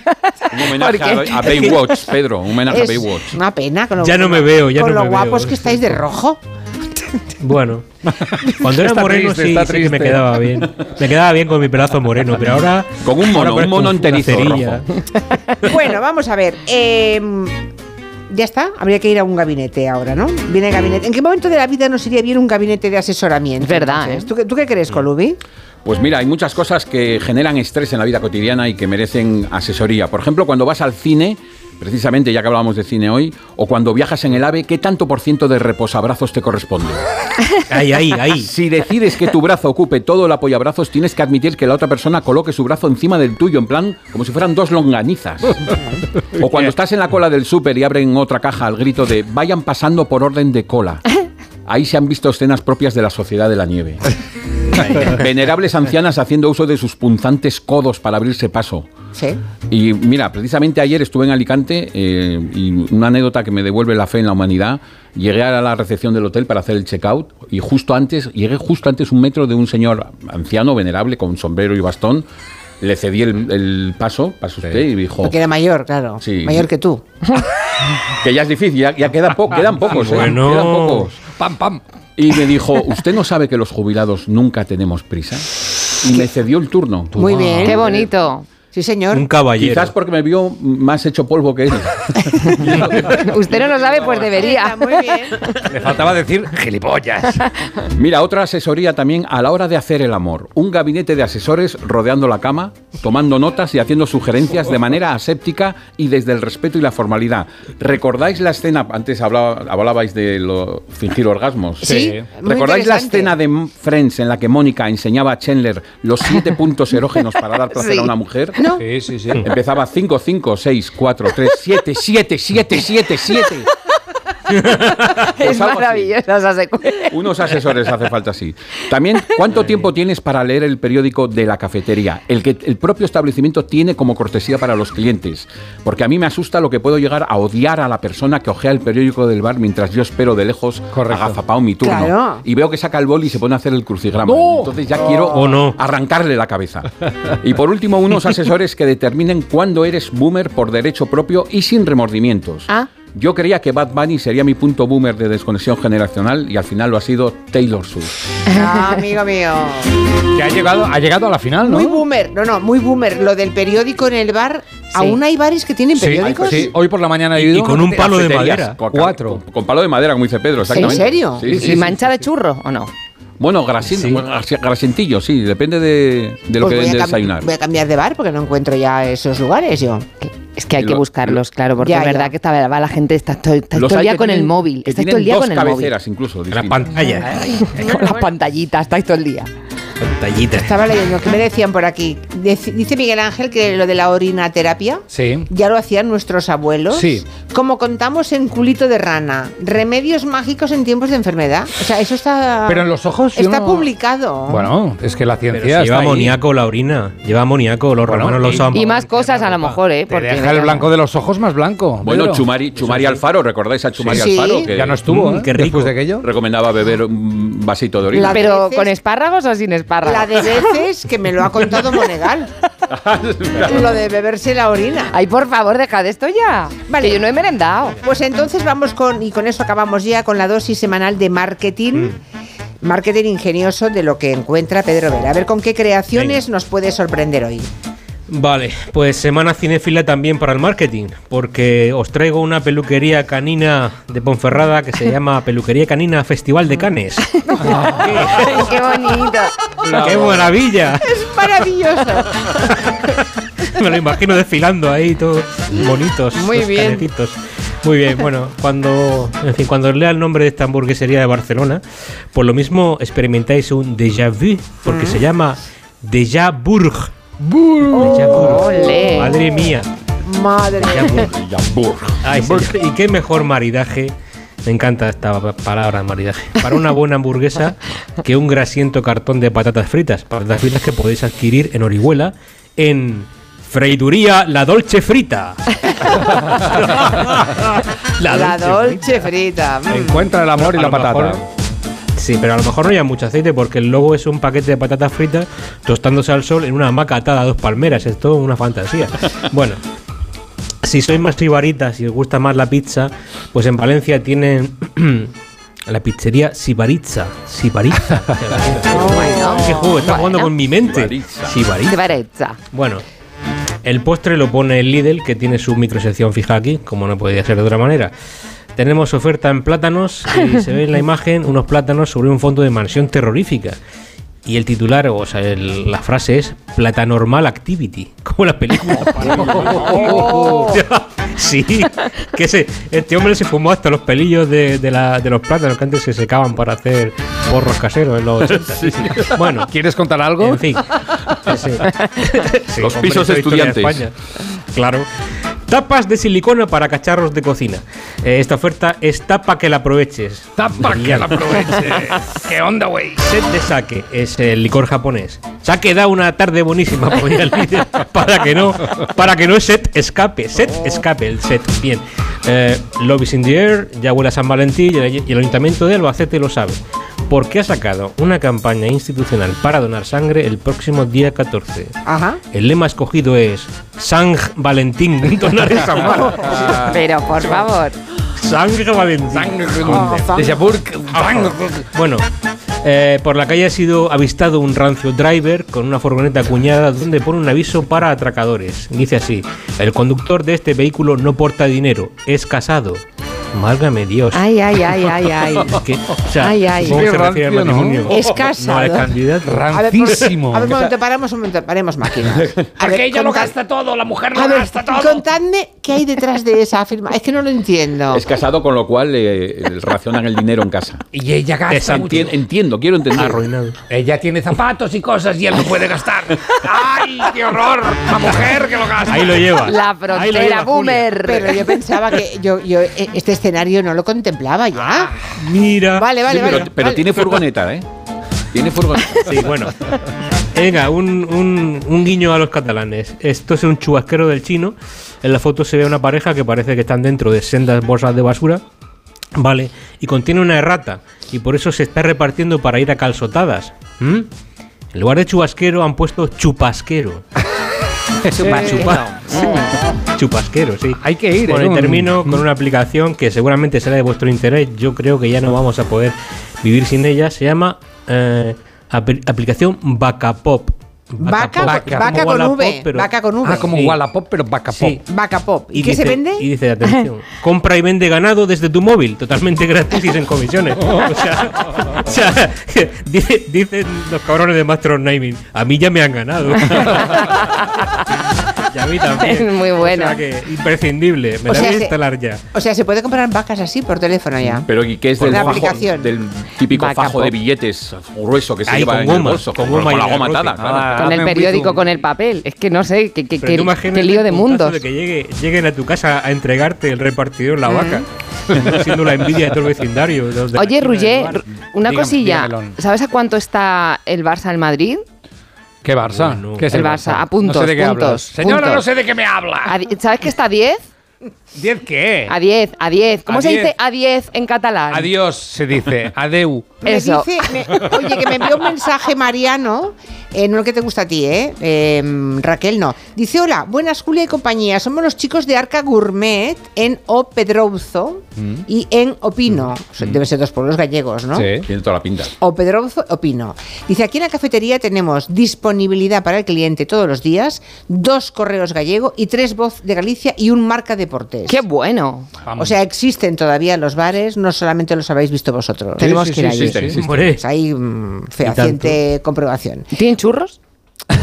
Te queda un poco lejos de Madrid, ¿eh? aunque Sí. todo está cerca de Madrid. Bueno, queridos, pues nada, eh, sí, es verdad, todo está mucho más cerca de Madrid Sí, que de cualquier sí, otra sí, parte. sí, sí. Vete tú de un rincón a otro. Ah. Bueno, pues nada, gracias Pepe Colubi. Gracias. Gracias Pedro Vera, Muchas gracias. Raquel Martos, Eh, adeu. oh. Roger de Gracia. Adiós. Ay, espera, que quiero enviarle un beso. ¿A mí? No. Si estoy aquí. A ti, te voy ¿A mí, Juli? beso, ¿A mí? hombre. No, ay, no puedo ya. Bueno, la qué? semana que Ay. viene. Ay, No he podido. Estaba buscando qué- un mensaje muy bonito. Bueno, lo contamos la semana que viene. Noticias de las seis. Estoy con Canarias. Adiós. Adiós. Adiós. Adiós. Con Rafa La Torre. Tenéis ese viaje programado desde hace seis meses. Al fin habéis sacado un tiempo para los dos. Desde el avión las vistas son increíbles. Pero tú no tienes ojos para eso, solo para él. Ay, dormido en tu hombro todo el viaje. Muy romántico. Si fuese tu pareja y no un desconocido quien te ronca al oído. En Onda Cero somos cercanos, pero no tanto. Somos más de informar con cercanía, con pluralidad, con una inmensa variedad de contenidos, de enfoques, de voces. Somos Onda Cero, tu radio. La palabra ladrón puede significar dos cosas. Clavija donde poder conectar tu coche eléctrico o persona que roba el cable de tu coche eléctrico. Ahora el seguro de coche eléctrico e híbrido enchufable de línea directa también significa dos cosas. Que además de ahorrarte una pasta, también te cubre el cable de recarga en caso de robo. Cámbiate y te bajamos el precio de tu seguro de coche sí o sí. Ven directo a lineadirecta.com o llama al 917-700-700. El valor de ser directo. Consulta condiciones. El cáncer de mama metastásico es una enfermedad incurable. La mayoría de las pacientes diagnosticadas nos estamos muriendo. Y esto duele. Ponte en mi piel. Porque yo antes era como tú, y tú mañana puedes ser como yo. A pesar de esto, amo la vida. La vida mola. Danos vida. Hazte socio. Cancermamametastásico.es Con este estrés no consigo concentrarme. Toma Concentral. Con su triple acción de lavacopa, rodiola y vitaminas, Concentral consigue aliviar el estrés ayudando a una concentración más estable y duradera. Concentral. Consulte a su farmacéutico o dietista. Arranca una nueva edición de los premios Ponle Freno para reconocer las mejores iniciativas que hayan contribuido a promover la seguridad vial en nuestro país. Consulta las bases en ponlefreno.com y envía tu candidatura antes del 4 de marzo. Ponle Freno y Fundación AXA Unidos por la Seguridad Vial. Alberto Espinosa ¿Entramos en tus recuerdos o qué? acompaña a Máximo Huerta en su camino a casa. Yo era el primero que llegaba a clase. Yo venía con ganas. Mi padre era un hombre que era violento en casa. La clase era refugio. El camino a casa. No recordaba verme feliz. Gracias. Nueva temporada. Mañana a las diez y media de la noche en La Sexta. Ya disponible solo en A3 Player. Este San Valentín llegan las ofertas flash de MediaMark. Ofertas tan fugaces que se acabarán cuando acabe esta cuña.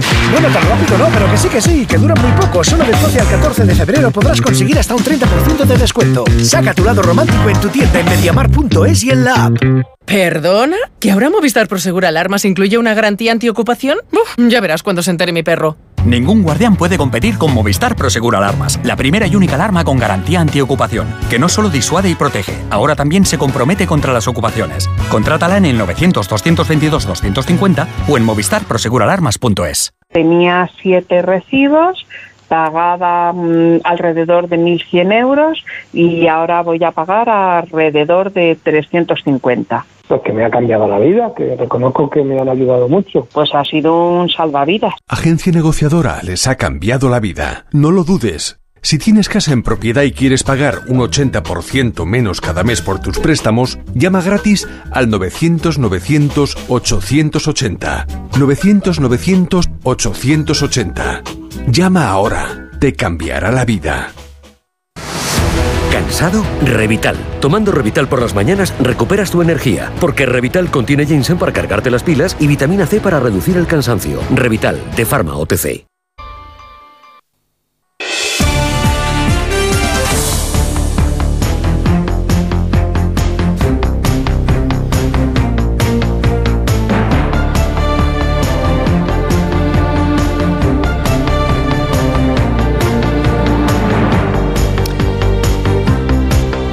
Pues hemos hablado, ha salido a colación el tema de Bacapop y no- me dice un amigo y luego algunos oyentes también en Twitter que nos han puesto algunos ejemplos, que eso de Bacapop es una aplicación que facilita muchísimo la labor de los ganaderos, que funciona muy bien, que es una iniciativa de esas que sirve para modernizar el campo y que nada, hay que mm, lo tengamos en cuenta. Y sí, hemos hecho memoria y recuerdo que cuando se creó, hace ya algún tiempo, no sé cuánto, no, no sé si hace dos años o más, eh, lo abordamos en la mesa de redacción y hablamos con algunos ganaderos que decían que sí, que era una herramienta que podía resultar útil y bueno, pasado el tiempo ha demostrado que en efecto es una útil herramienta eso del backup. Bueno, pues nada, empezamos el gabinete con Carolina Vescanza, buenas tardes. Buenas tardes. Juan Manuel de Prada, muy buenas. Muy buenas tardes. Y Julio Leonard, buenas tardes.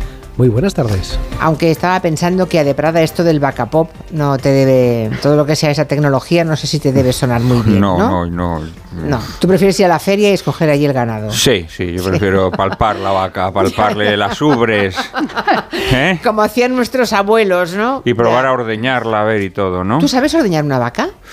Pues mira, yo cuando era niño, un tío mío eh, me enseñó a ordeñar, me enseñó a ordeñar. Claro, no sé si todavía sería capaz, ¿no? Porque no sé si es como la bicicleta, ¿no? Que uno una vez que aprende no se olvida No, hombre, nunca. oye, que haya sabido, porque a mí lo intentaron mi, mi abuela, mi abuelo, mi madre, y no sacaban ni una gota, ¿eh? Conseguía que la vaca girase la cabeza y me mirase con cara de atontada, déjame ya, y nunca conseguí sa- sacar Yo sí, yo sí conseguí, yo Ah, sí bueno, conseguí, sí, no es sí, nada sí. fácil, ¿eh? No es nada fácil. Sí, sí, a no mí es sí. solamente tirar, ¿eh? Es, No, no, saber- no, no, no. Hay que, esa técnica de cómo aprietas, o sea, hay un juego Totalmente. ahí con la palma de la mano Mm. de menos a más que es la clave y yo no, no nunca supe. Bueno, Así es, mi tío Argimiro me enseñó a Hmm. que en paz descanse. Mm. Mira, en Galicia todavía se ordeñan muchas vacas, así que vamos a hablar de Galicia hoy. Eh, que vota el domingo, ya lo sabéis, el último sondeo electoral mantiene abierta la posibilidad de un vuelco electoral, que cuando empezó la campaña no era así, ah, porque el avance del bloque nacionalista galego es muy grande, según manifiestan todos los sondeos. Nunca en 15 años, por tanto, el tiempo que estuvo eh, Núñez como presidente, las fuerzas de izquierda habían acariciado esa posibilidad, ¿no?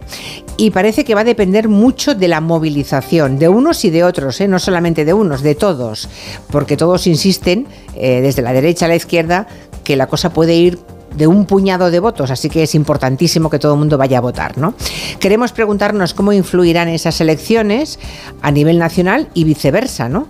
Eh, cómo va a influir en Galicia que se hable tanto de cuestiones de otros territorios o de lo que se piensa en Madrid.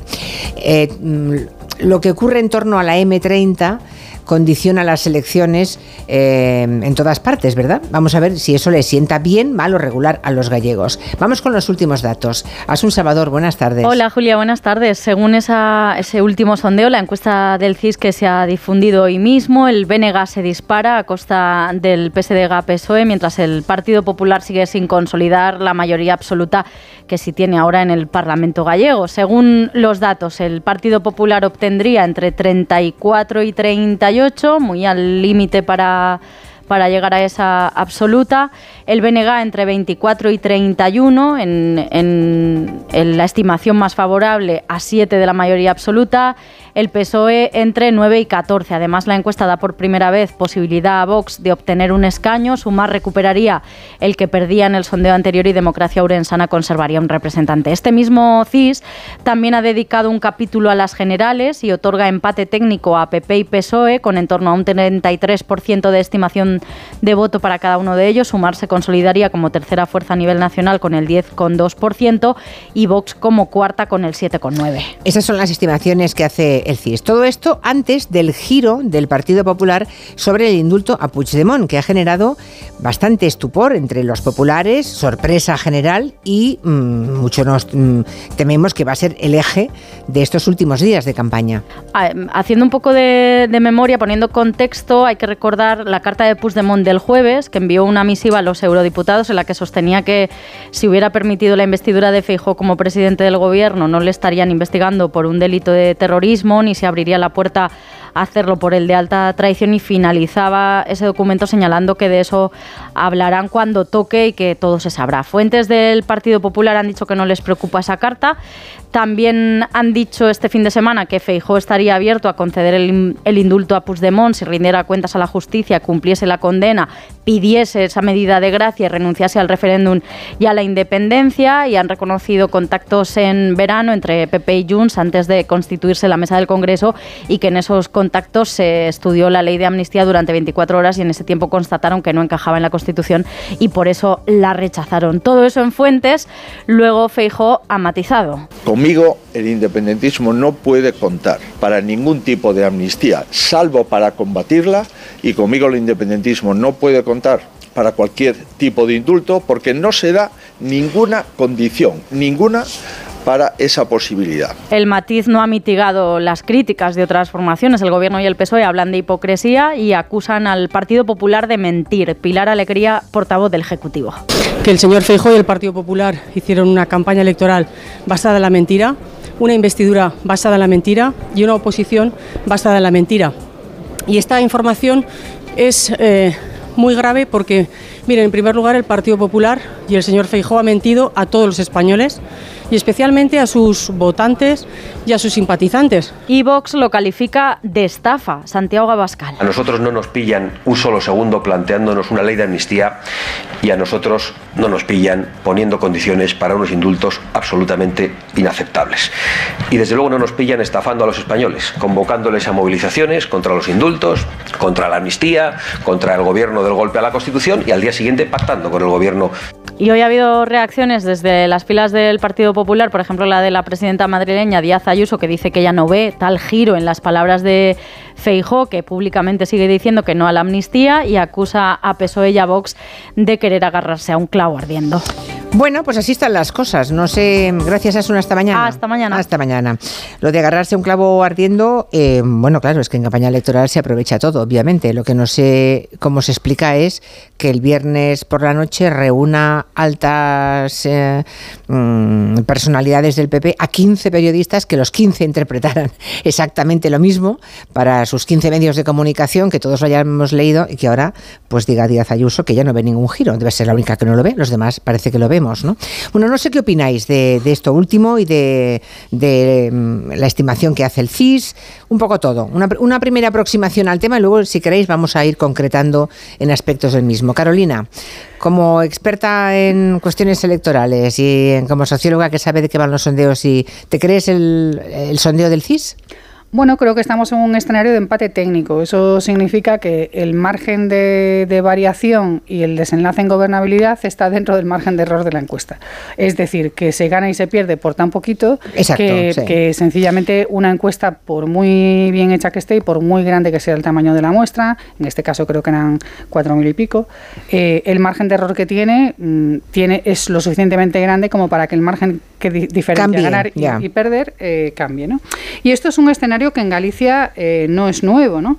Eh, no, no podemos hablar del referente de las elecciones anteriores porque se convocaron en plena pandemia y eso generó una, un- una situación muy atípica en términos de comportamiento electoral. Por tanto, es muy difícil comparar los resultados que se vayan a producir ahora con los que tuvieron lugar en el año. Y muy baja en el año 20. participación, ¿eh? Muy baja participación. votó solamente el 48,9, el Mm. 49% de la gente, que bastante fue habida cuenta de que estábamos, insisto, en el medio de la pandemia eh, y que tuvo un resultado eh, pues muy favorable al, al Partido Popular, pero que también coincidía con, con el derrumbe de las mareas, el, cierre del ciclo de, de los ayuntamientos del cambio, en fin, con una coyuntura eh, muy favorable para Feijóo en aquel momento. Yo creo que eso no se parece mucho a lo que se está viviendo hoy en Galicia, en donde lo que hay es un, un presidente que de alguna manera lo que recoge es la inercia de los gobiernos del PP, que tienen muchas, eh, muchas sombras, especialmente en lo que se refiere a la sanidad pública y la educación pública, muy especialmente en relación a la sanidad. eh, y que acumula ya un desgaste de un formato basado en el clientelismo, el, el caciquismo y las viejas formas de organización política de Galicia, que sigue sobreviviendo de forma muy significativa en las provincias de Lugo y Orense. Entonces yo creo que ahora mismo eh, se llega a estas elecciones en una situación en donde la posibilidad de cambio es real y en donde el cambio liderado por, eh, por Ana Pontón, que es una candidata eh, muy diferente a todas las a todas las candidaturas previas que ha presentado el BNG, eh, pues suponen un reto y un desafío que efectivamente pueden propiciar ese cambio. y sobre la cuestión de las campañas del PP, por no extenderme más en esta primera eh, pues yo creo que es que demuestran una vez más que el PP hace muy mal las campañas, las hace realmente muy mal. Es, eh, es impresionante cómo campaña tras campaña, eh, partiendo de, escenarios que no tendrían que ser a priori particularmente complicados, pues ellos mismos se encargan de, de pegarse tiros en el pie. ¿no? La pregunta es ¿por qué? Eh, bueno, yo creo que, que... Y eso que nadie a día de hoy mm, responde mm, a ciencia cierta. Yo lo tengo clarísimo. Sí, bueno, ahora, te lo pues, pregunto. Eh, pues, vamos a averiguarlo, porque yo, por ejemplo, cosas como, mm, por ejemplo, el eslogan en julio de, el de verano azul. Vamos a ver. O hmm. sea, ¿de verdad que hacía falta hacer eso? ¿Por qué hicieron, o sea, por qué pusieron, eh, se fueron a la playa artificial en Madrid con un montón de, sombrillas azules, con un eslogan como Verano Azul, después de haber estado diciendo que esto era el fin del sanchismo, con una campaña durísima a las municipales, o sea, eh, con Borja Sempera y él pobre sin los calcetines, o sea, eso no era necesario y no, no entiendo qué experto en comunicación les puede haber recomendado una cosa de ese tipo. Entonces, hacen cosas eh, que, no son fáciles de, explicar desde el punto de vista de la comunicación política. Está, está Julio, bueno, no sé, a ver si él tiene más luces sobre este asunto. Pero yo de verdad que veo campaña tras campaña, y esto que ha pasado ahora con el tema de, la, de, la, de los indultos, eh, esto es mucho más grave ¿no? que lo de verano azul, ¿no? Pero desde el punto de vista de, la, de la táctica de campaña, de lo que es un diseño táctico, es igualmente incomprensible. Yo, yo no lo puedo entender. A ver, ah, bueno, salvo, que uno, salvo eh, que uno mm, sienta la necesidad perentoria de decir algo ahora porque quizá mañana sea tarde. Ay, siempre. Claro, claro, no lo sé. Bueno, vamos, primera, primera sí. a ver qué dice, a ver el que lo tiene claro. Eh, vamos a ver, eh, Juan Manuel. A ver, vamos a ver. por, qué crees que ha, pasado eso? Bueno, vamos a ver, yo creo que el, el Partido Popular siempre hace campañas eh, intentando que vote poca gente. Ya. ¿Por qué? Porque no cree en aquello que defiende. Entonces el Partido Popular considera que sus ideas no son buenas, eh, tal vez porque no las tiene, y entonces necesita que la eh, campaña política eh, no adquiera temperatura.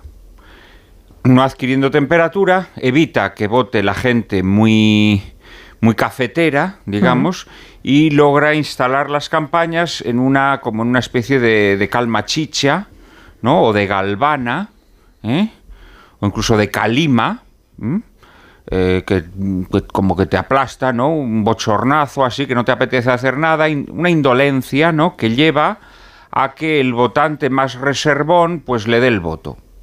Esa es la táctica que utiliza el Partido Popular desde hace mucho tiempo. Pero esta vez no, esta vez no.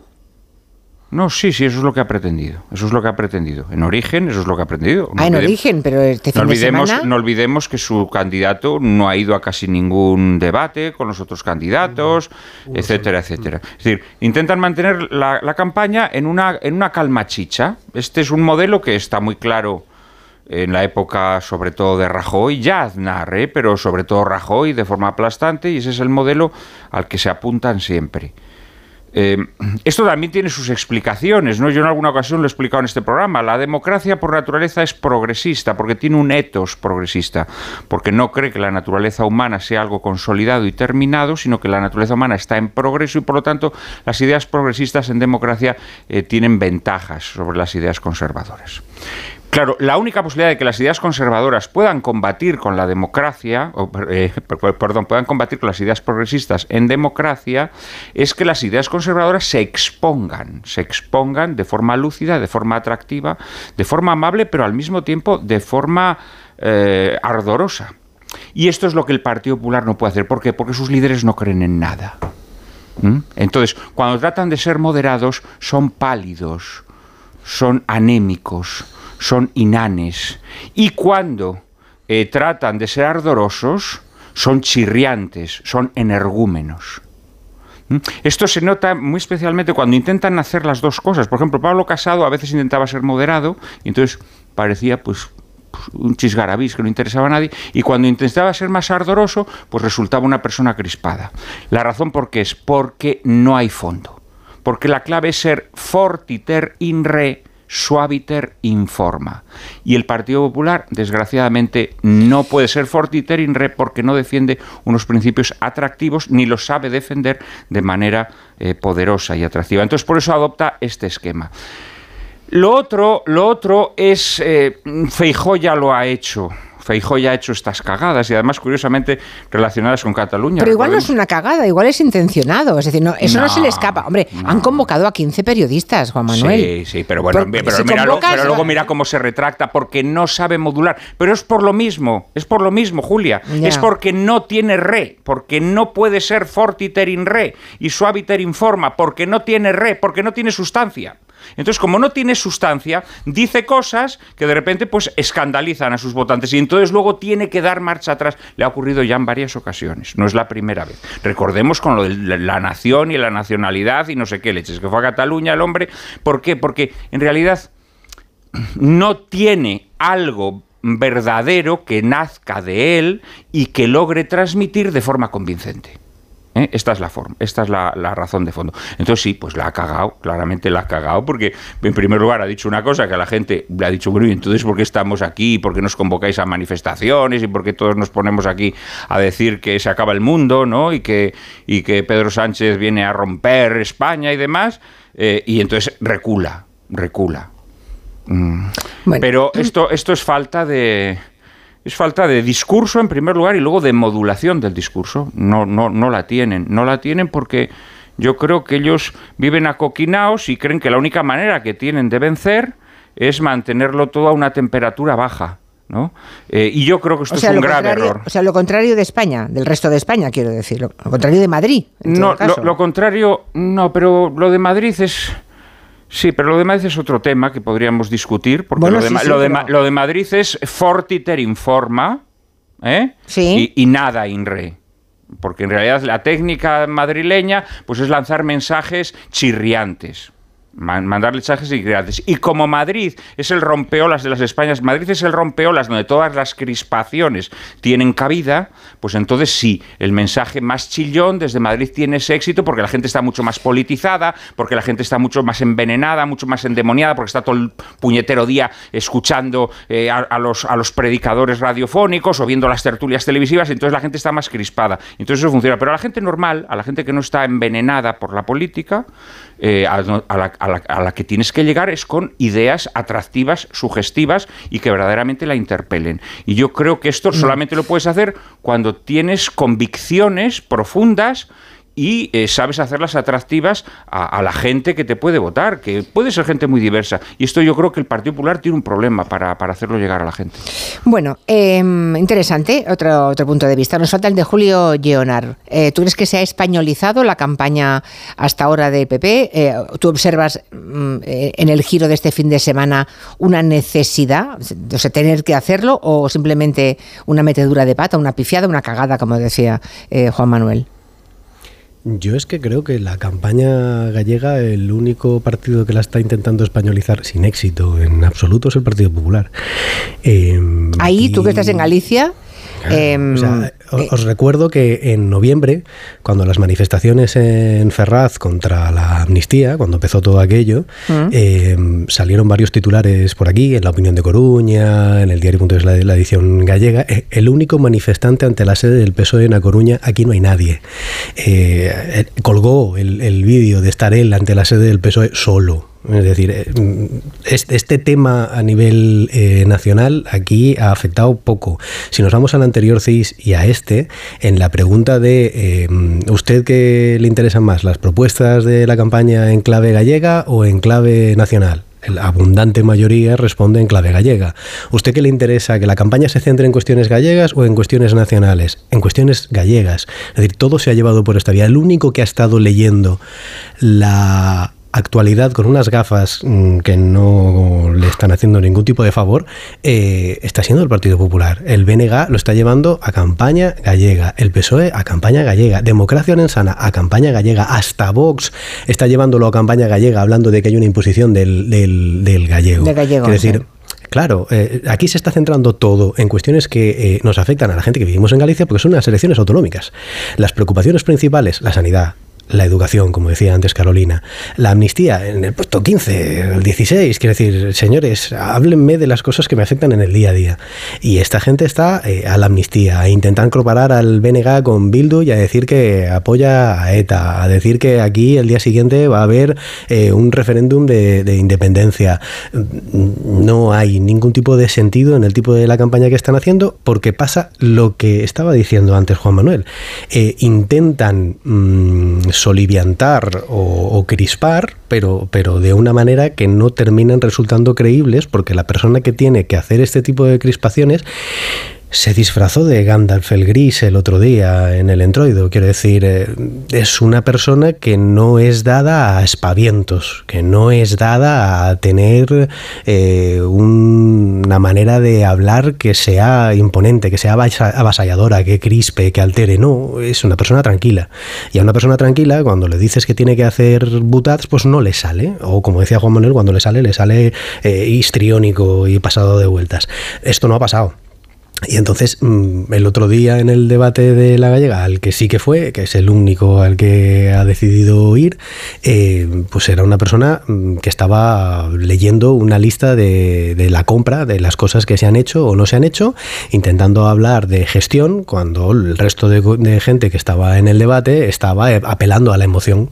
Y ante eso, pues eh, tienes un, un problema muy grande. Cuando los demás te apelan a algo como la emoción y tú lo único que estás haciendo es leer lo que has hecho y decir qué es lo que vas a hacer de manera monótona con el auditor, pues eh, tenemos un problema de comunicación muy grande. ¿El giro es un error o no es un error? Em, claro, es que yo estoy, eh, lo, que... lo, que, está interpretando una parte sustancial de los que se dedican a eso, a opinar en, público, es que em, el todo se sabrá que, con el que acababa el último párrafo de Puigdemont a los europarlamentarios eh, implica que mm, quizá tiene en su poder algún tipo de información que no le vendría nada bien que se supiera al Partido Popular y que intentan hacer eso que se llama una voladura controlada, ¿no? Porque si no nadie se explica, que se reúna. Una cosa es que se le escape a alguien en una entrevista, que eso eh, les pasa a todos los líderes, de pronto meten la pata en algo hasta el fondo y les persigue el resto de su vida, ¿no? Estoy pensando, por ejemplo, eh, Pedro Sánchez en el tema de la fiscalía y quién la nombra. Mm. O sea, ¿no? Ese tipo de tonterías en una entrevista en caliente a todos los políticos les puede ocurrir.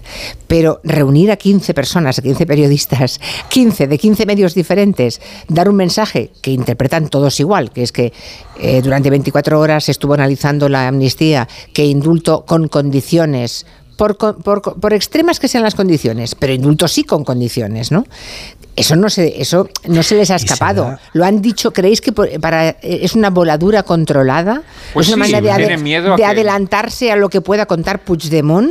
Pues pero se dio embargada, además, quiero decir, estaba, estaba controlada, se dio embargada, eh, había un control, de, se pretendía que había un control de daños de, todo lo que había y, contrariamente a lo que ha dicho mucha gente, se dio también a medios como El Mundo, como que El Diario y tal, es decir, no es a los amiguitos, claro, no es a los amiguitos. A todos, a todos. los medios de izquierdas, no, no, señores, no, este, esto, esto es mucho más complicado y estos giros y estos requiebros, eh, a alguno le va a doler mucho la cadera y el cuello después de intentar eh, dar unos giros aquí. Repito, no creo que afecte eh, para nada a la campaña gallega, porque aquí las cosas están centradas en otra cosa. Yo creo que esto es a mayores por si acaso. Ya. El domingo no salieran los resultados que queremos, que su control de la oposición, que su liderazgo en el partido no se vea en entredicho y poder ir adelantando esto por si acaso alguien empieza a afilar cuchillos. Yo creo que va más la cosa por ahí. Sí, yo creo que, mm, andando en esto, yo creo que son dos temas distintos que están conectados, pero, pero no necesariamente relacionados de manera significativa. Eh, yo no creo que, lo que ha pasado eh, en relación a las al, nuevo posicionamiento del PP ante la amnistía, eh, que desde luego es una, es una, mm, es una filtración planificada y que sí que creo que responde a una estrategia de voladura controlada, creo que eso es muy relevante para la política española. Y creo que eso es muy relevante desde el punto de vista táctico en la disputa que el PP mantiene con Vox pero no creo que sea determinante en la campaña en Galicia. Mm. Creo, que, creo que en Galicia, eh, ahora mismo, efectivamente, con un Rueda que ha imitado un estilo de liderazgo basado en la, en la sosería, ¿no? en la falta de temperatura, en el aburrimiento, como forma de, de- de aparentar respetabilidad, eh, pues efectivamente hay, un, hay una posibilidad de cambio real que tiene que ver con tendencias de fondo, que tiene que ver con... con- es, es difícil explicar el nivel de deterioro de la sanidad pública en Galicia. Eh, Es complicado. yo me he reunido con colectivos de, de- de enfermeros y de enfermeras, con colectivos sanitarios, y ves el nivel de precariedad en el que están, de contratos por días y por horas, con gente que lleva 20 años conca- concatenando mm, contratos por días y por semanas y por horas, que no estás eh, sentándote en- con una persona de 26 años eh, que, lleva dos años trabajando, que no digo yo que por tener 26 años tenga que tragarse eso, pero cuando ves personas de 45, 50, 55 años que te están contando que llevan trabajando en el Sergas en esas condiciones desde hace décadas, dices, esto no puede ser. Y que además va a más, y que además afecta cada vez a más sectores, a la asistencia primaria. O sea, es un nivel de deterioro muy grande. Yo creo que lo que está, lo que, se- lo que está pasando ahora en Galicia es lo que tenía que haber pasado en el 2020 si las elecciones se hubiesen celebrado de forma ordinaria. Pero como no fue así, eh, ahora mismo están llegando esas tendencias de, de cambio al proceso electoral, que además arranca muy mal porque Rueda demuestra bastante torpeza en la decisión de convocar las, eh, las elecciones con la crisis de los pellets ya, ya sobre la mesa, porque esa crisis que Pero la decisión, todos sabemos que no fue suya, fue de Feijóo, ¿no? eh, bueno, igualmente torpe, quiero decir, porque la crisis de los pellets ya estaba, estaba en Instagram, ya estábamos todos viendo los pellets en Instagram cuando convocó las elecciones. Entonces, primera decisión mal tomada o mal, mal que haya dejado tomarla. Pero es que la campaña ha ido a peor. Y ahora mismo ya no, no hay un escenario muy negativo, a mi juicio, que es que se reedite una nueva mayoría con un PP eh, eh, que ha gobernado Galicia como lo ha hecho, sino que encima existe la posibilidad de que el gobierno del PP acabe dependiendo de democracia lorenzana. Que eso ya sería, quiero decir, eso ya sería el acabose, ¿no? Mm. Eso ya sería. Y podría ocurrir, ¿eh? Si claro entra que con un podría escaño, ocurrir. podría Claro ser que, le podría faltase. ocurrir. ¿sí? Exacto, podría Porque, ocurrir. Vox, porque Vox lo descartas. Y entonces, vos lo descartas. Pero democracia Pero- es- es pero impredecible, democracia- como Claro, democracia no solamente es impredecible, sino que en las elecciones municipales no hubo ni una sola encuesta que fuese capaz de medir el peso real que finalmente tuvo. Y con todo el sistema mediático en Galicia en contra de Jacome. Si efectivamente la gobernabilidad de Galicia va a depender ¿De de, Jacome? democracia orensana, que significa la consolidación de las redes clientelares, en este caso puestas al servicio de un brazo que chantajea al PP con la Diputación de Orense a cambio del Ayuntamiento de Orense, y este tipo de operaciones que, que forman parte pues, del caciquismo de toda la vida en España, entonces ya esto no es un re- resultado malo, esto es un resultado nefasto.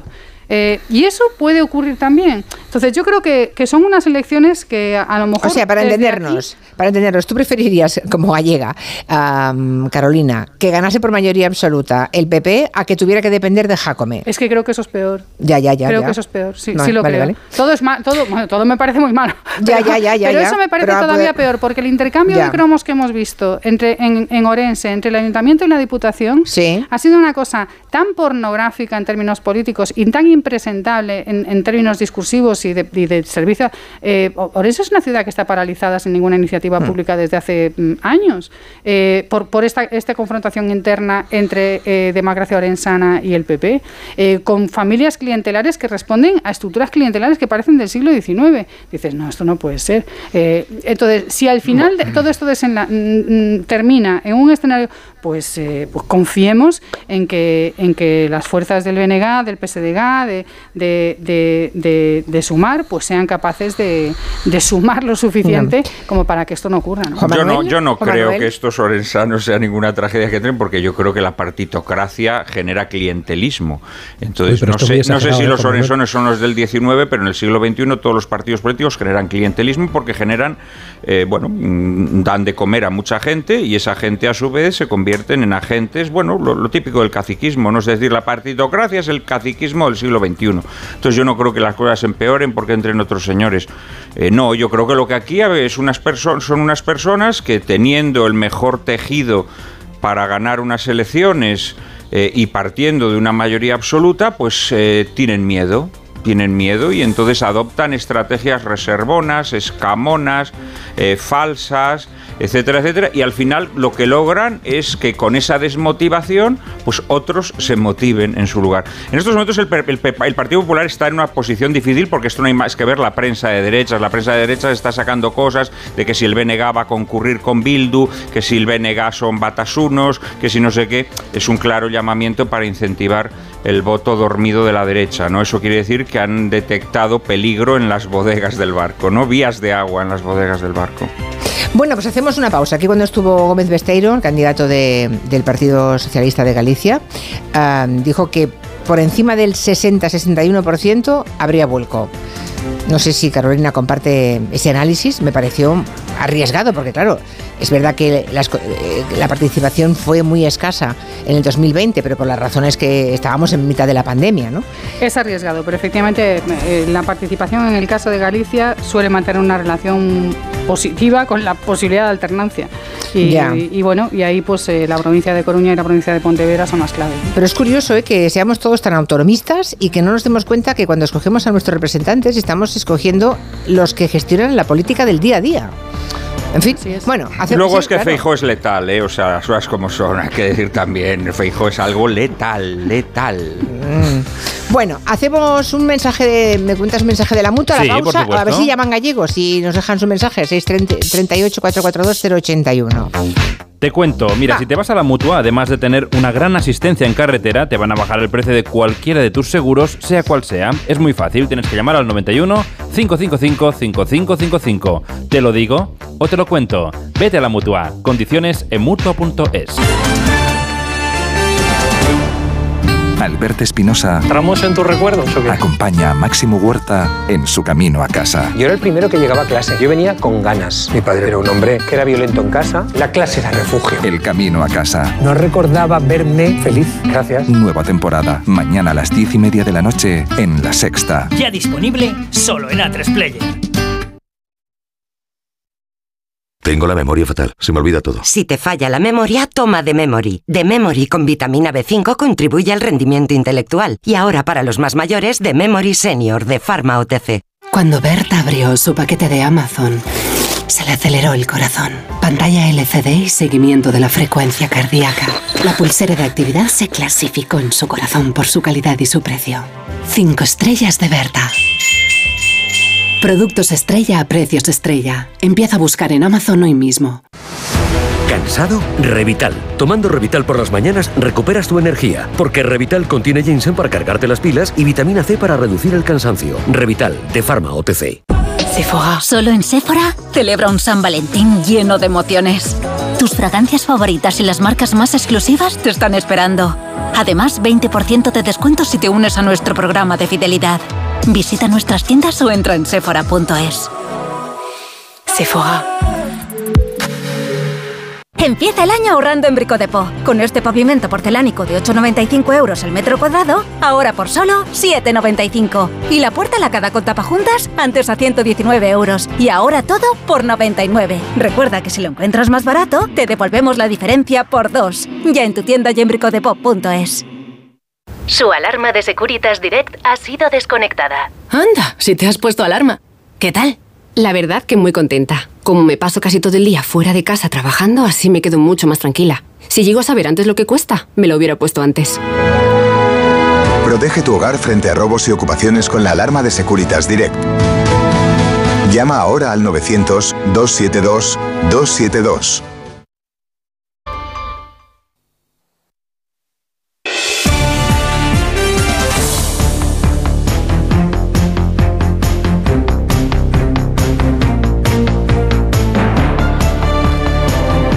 Las 6.48, una menos en Canarias, estamos con Carolina Vescanza, Juan Manuel de Prada y Julio Leonard analizando el escenario gallego con, con, en fin, con todos los elementos, con todos los actores que tienen papel eh, en, en esta función que acaba el próximo domingo con las elecciones. Hay un oyente que pregunta... ¿Hay un voto, puede haber un voto galleguista que puede traspasar, trasvasar del PP al bloque nacionalista galego? Claro, yo, eh, hay, hay, en efecto, ahí hay una, una pregunta que seguramente en Euskadi o en Cataluña no, no pueden, no consiguen entender, ¿no? Em, porque aquí eso es impensable. En Galicia sí es posible. Sí. A ver, los gallegos que... contesten y luego también, luego el señor de Zamora también. Sí que hay, sí que hay una posibilidad de que pase. O de decir, sí que Baracaldo, el- vamos. El, el, el galleguismo dos es algo, algo más eh, que, el, que el hecho de pertenecer al BNG o, el- o al Partido Popular. Y de hecho hay gente en el Partido Popular que esta deriva sobre eh, te ponerse a hablar en castellano en mítines que han sido toda la vida en gallego. eh, en ¿Está hablando en que castellano, Rueda? Rueda habla en Sí. castellano en los mítines. Ha hablado, ha hablado en algún meeting, por ejemplo en el de Vila García, creo recordar, en, en castellano, sí. Em, es curioso, es curioso. Hay gente bastante desconcertada con ese tipo de cuestiones. Hay gente galleguista No. que ha estado en el Partido Popular y hay gente galleguista que en estas elecciones va a votar al BNG, sí. Carolina, ¿cómo lo ves? Pues eh, mm, no quiero especular porque no tengo tablas de transferencia, que es como se mira Ya, eso. ya, ya, ya. Eh, y no quiero, no quiero. Me suena raro, ¿no? Me suena. Es verdad que siempre ha habido esas dos PPs, ¿no? El del birrete y el de la boina, ¿no? Y esa idea de que los del PP de la boina, pues entonces son más permeables. y como- Pero esa escisión, eh, yo creo que ya se resolvió hace mucho tiempo, ¿no? Que es esa escisión que se escenifica con la crisis del Prestige y, y que, y que rompe al PP de Galicia en dos. Eh, yo creo que es una escisión que ya está resuelta y en el- en los con los conglomerados del poder, ¿no? del poder eh, eh, de las diputaciones, de los poderes municipales y, de- y del poder de la Junta, que es mucho y, y muy grande. ¿no? Entonces yo no creo que ese sea la línea del trasvase, yo creo que esto tiene más que ver con la cuestión generacional. Y ahí eh, juega en contra eh, la cuestión de la migración, quiero decir, la, la pérdida continua de población en, en Galicia, que hace que eh, se haya seguido perdiendo población de forma muy significativa en los últimos cuatro años, que Lugo y Orense sean de las provincias más, despo- das- más despobladas de España. Y, ojo, no descartemos que el escrutinio final de los resultados no se acabe resolviendo la mayoría hacia un lado o hacia otro del voto en el exterior, que eso ya ha pasado y podría volver a ocurrir. Yo Juan veo Manuel. difícil ese trasvase, ¿no? Sí, ¿no? Puede ser en el sector menos ideologizado de los votantes, pero bueno, yo creo que al final sí que mm, el ser más conservador o más progresista es lo que va a orientar el voto. Eso sí, por supuesto, un, conservadurismo o un progresismo referidos a la tierra gallega, ¿eh? no a ponerse a discutir cuestiones como esto de la amnistía, ¿no? Eh, entonces, no, yo no creo demasiado en ese trasvase. Eh. No creo demasiado en ese trasvase. No sé si habéis No digo que no exista, ¿eh? Yo sé de gente de derechas que votó a Podemos en, el, en, en- en los momentos más fulgurantes sí, sí, sí, de. Podemos. Es ¿eh? verdad, es verdad. eso, eso sí puede ocurrir, Mm. pero bueno, digamos que no es lo normal, ¿no? Parece a mí. No sé si habéis leído un artículo que hoy publica en La Vanguardia Iván Redondo, que había sido asesor que, de Pedro Sánchez, bueno, y, y antes del Partido Popular, ¿eh? ¿Lo habéis leído hoy? No. No, yo no. Es que habla de que, em, de que se está imponiendo una frente, em, frente a un poder centralista, digamos, ¿no? Eh, él habla de la M30, un poder mucho más transversal y periférico. Transversal porque hay derecha e izquierda, en Euskadi es evidente, en Cataluña es evidente, hay derecha e izquierda. transversal y periférico y al mismo tiempo está el eje nacionalista no nacionalista no y bueno no no sé No, yo sí, yo en eso estoy de acuerdo. Yo creo que la gente está, ra- Creo que es está una- harta que un señor Sí. de Peñafiel o de Úbeda o de Villa García, pues eh, al final tenga que orientar su voto según las consignas que se dan desde Ferraz o, o desde Mm. Génova, ¿no? A mí esto me parece... hay bastante cansancio. Claro, eso, eso genera, genera rep- repulsión, ¿no? O sea que Sí. yo eso sí lo entiendo perfectísimamente. Por eso creo que todas estas estrategias que ha hecho el Partido Popular de intentar nacionalizar estas elecciones son un gravísimo Mm. error. Sobre todo porque los gallegos están viendo que Cataluña y Euskadi consiguen para los intereses de la población cosas que ellos no han conseguido no claro Hay un, hay un clamor empresarios también a ese nivel. Es decir, ¿por qué Cataluña consigue tal? ¿Por qué el País Vasco? Y después, Ya. chico, haz números. Haz números si te das cuenta por qué. Bueno, pues nada, muy interesante. Nos quedan cinco días de campaña y luego contarlo todo. El lunes que viene, a estas horas, ya estaremos contando el resultado. A ver qué nos depara. Gracias a Carolina, a Juan Manuel y a Julio. Gracias. A ver si acaba bien, que acabe bien, que acabe bien. Gracias. Hasta mañana a las 3. Buenas tardes.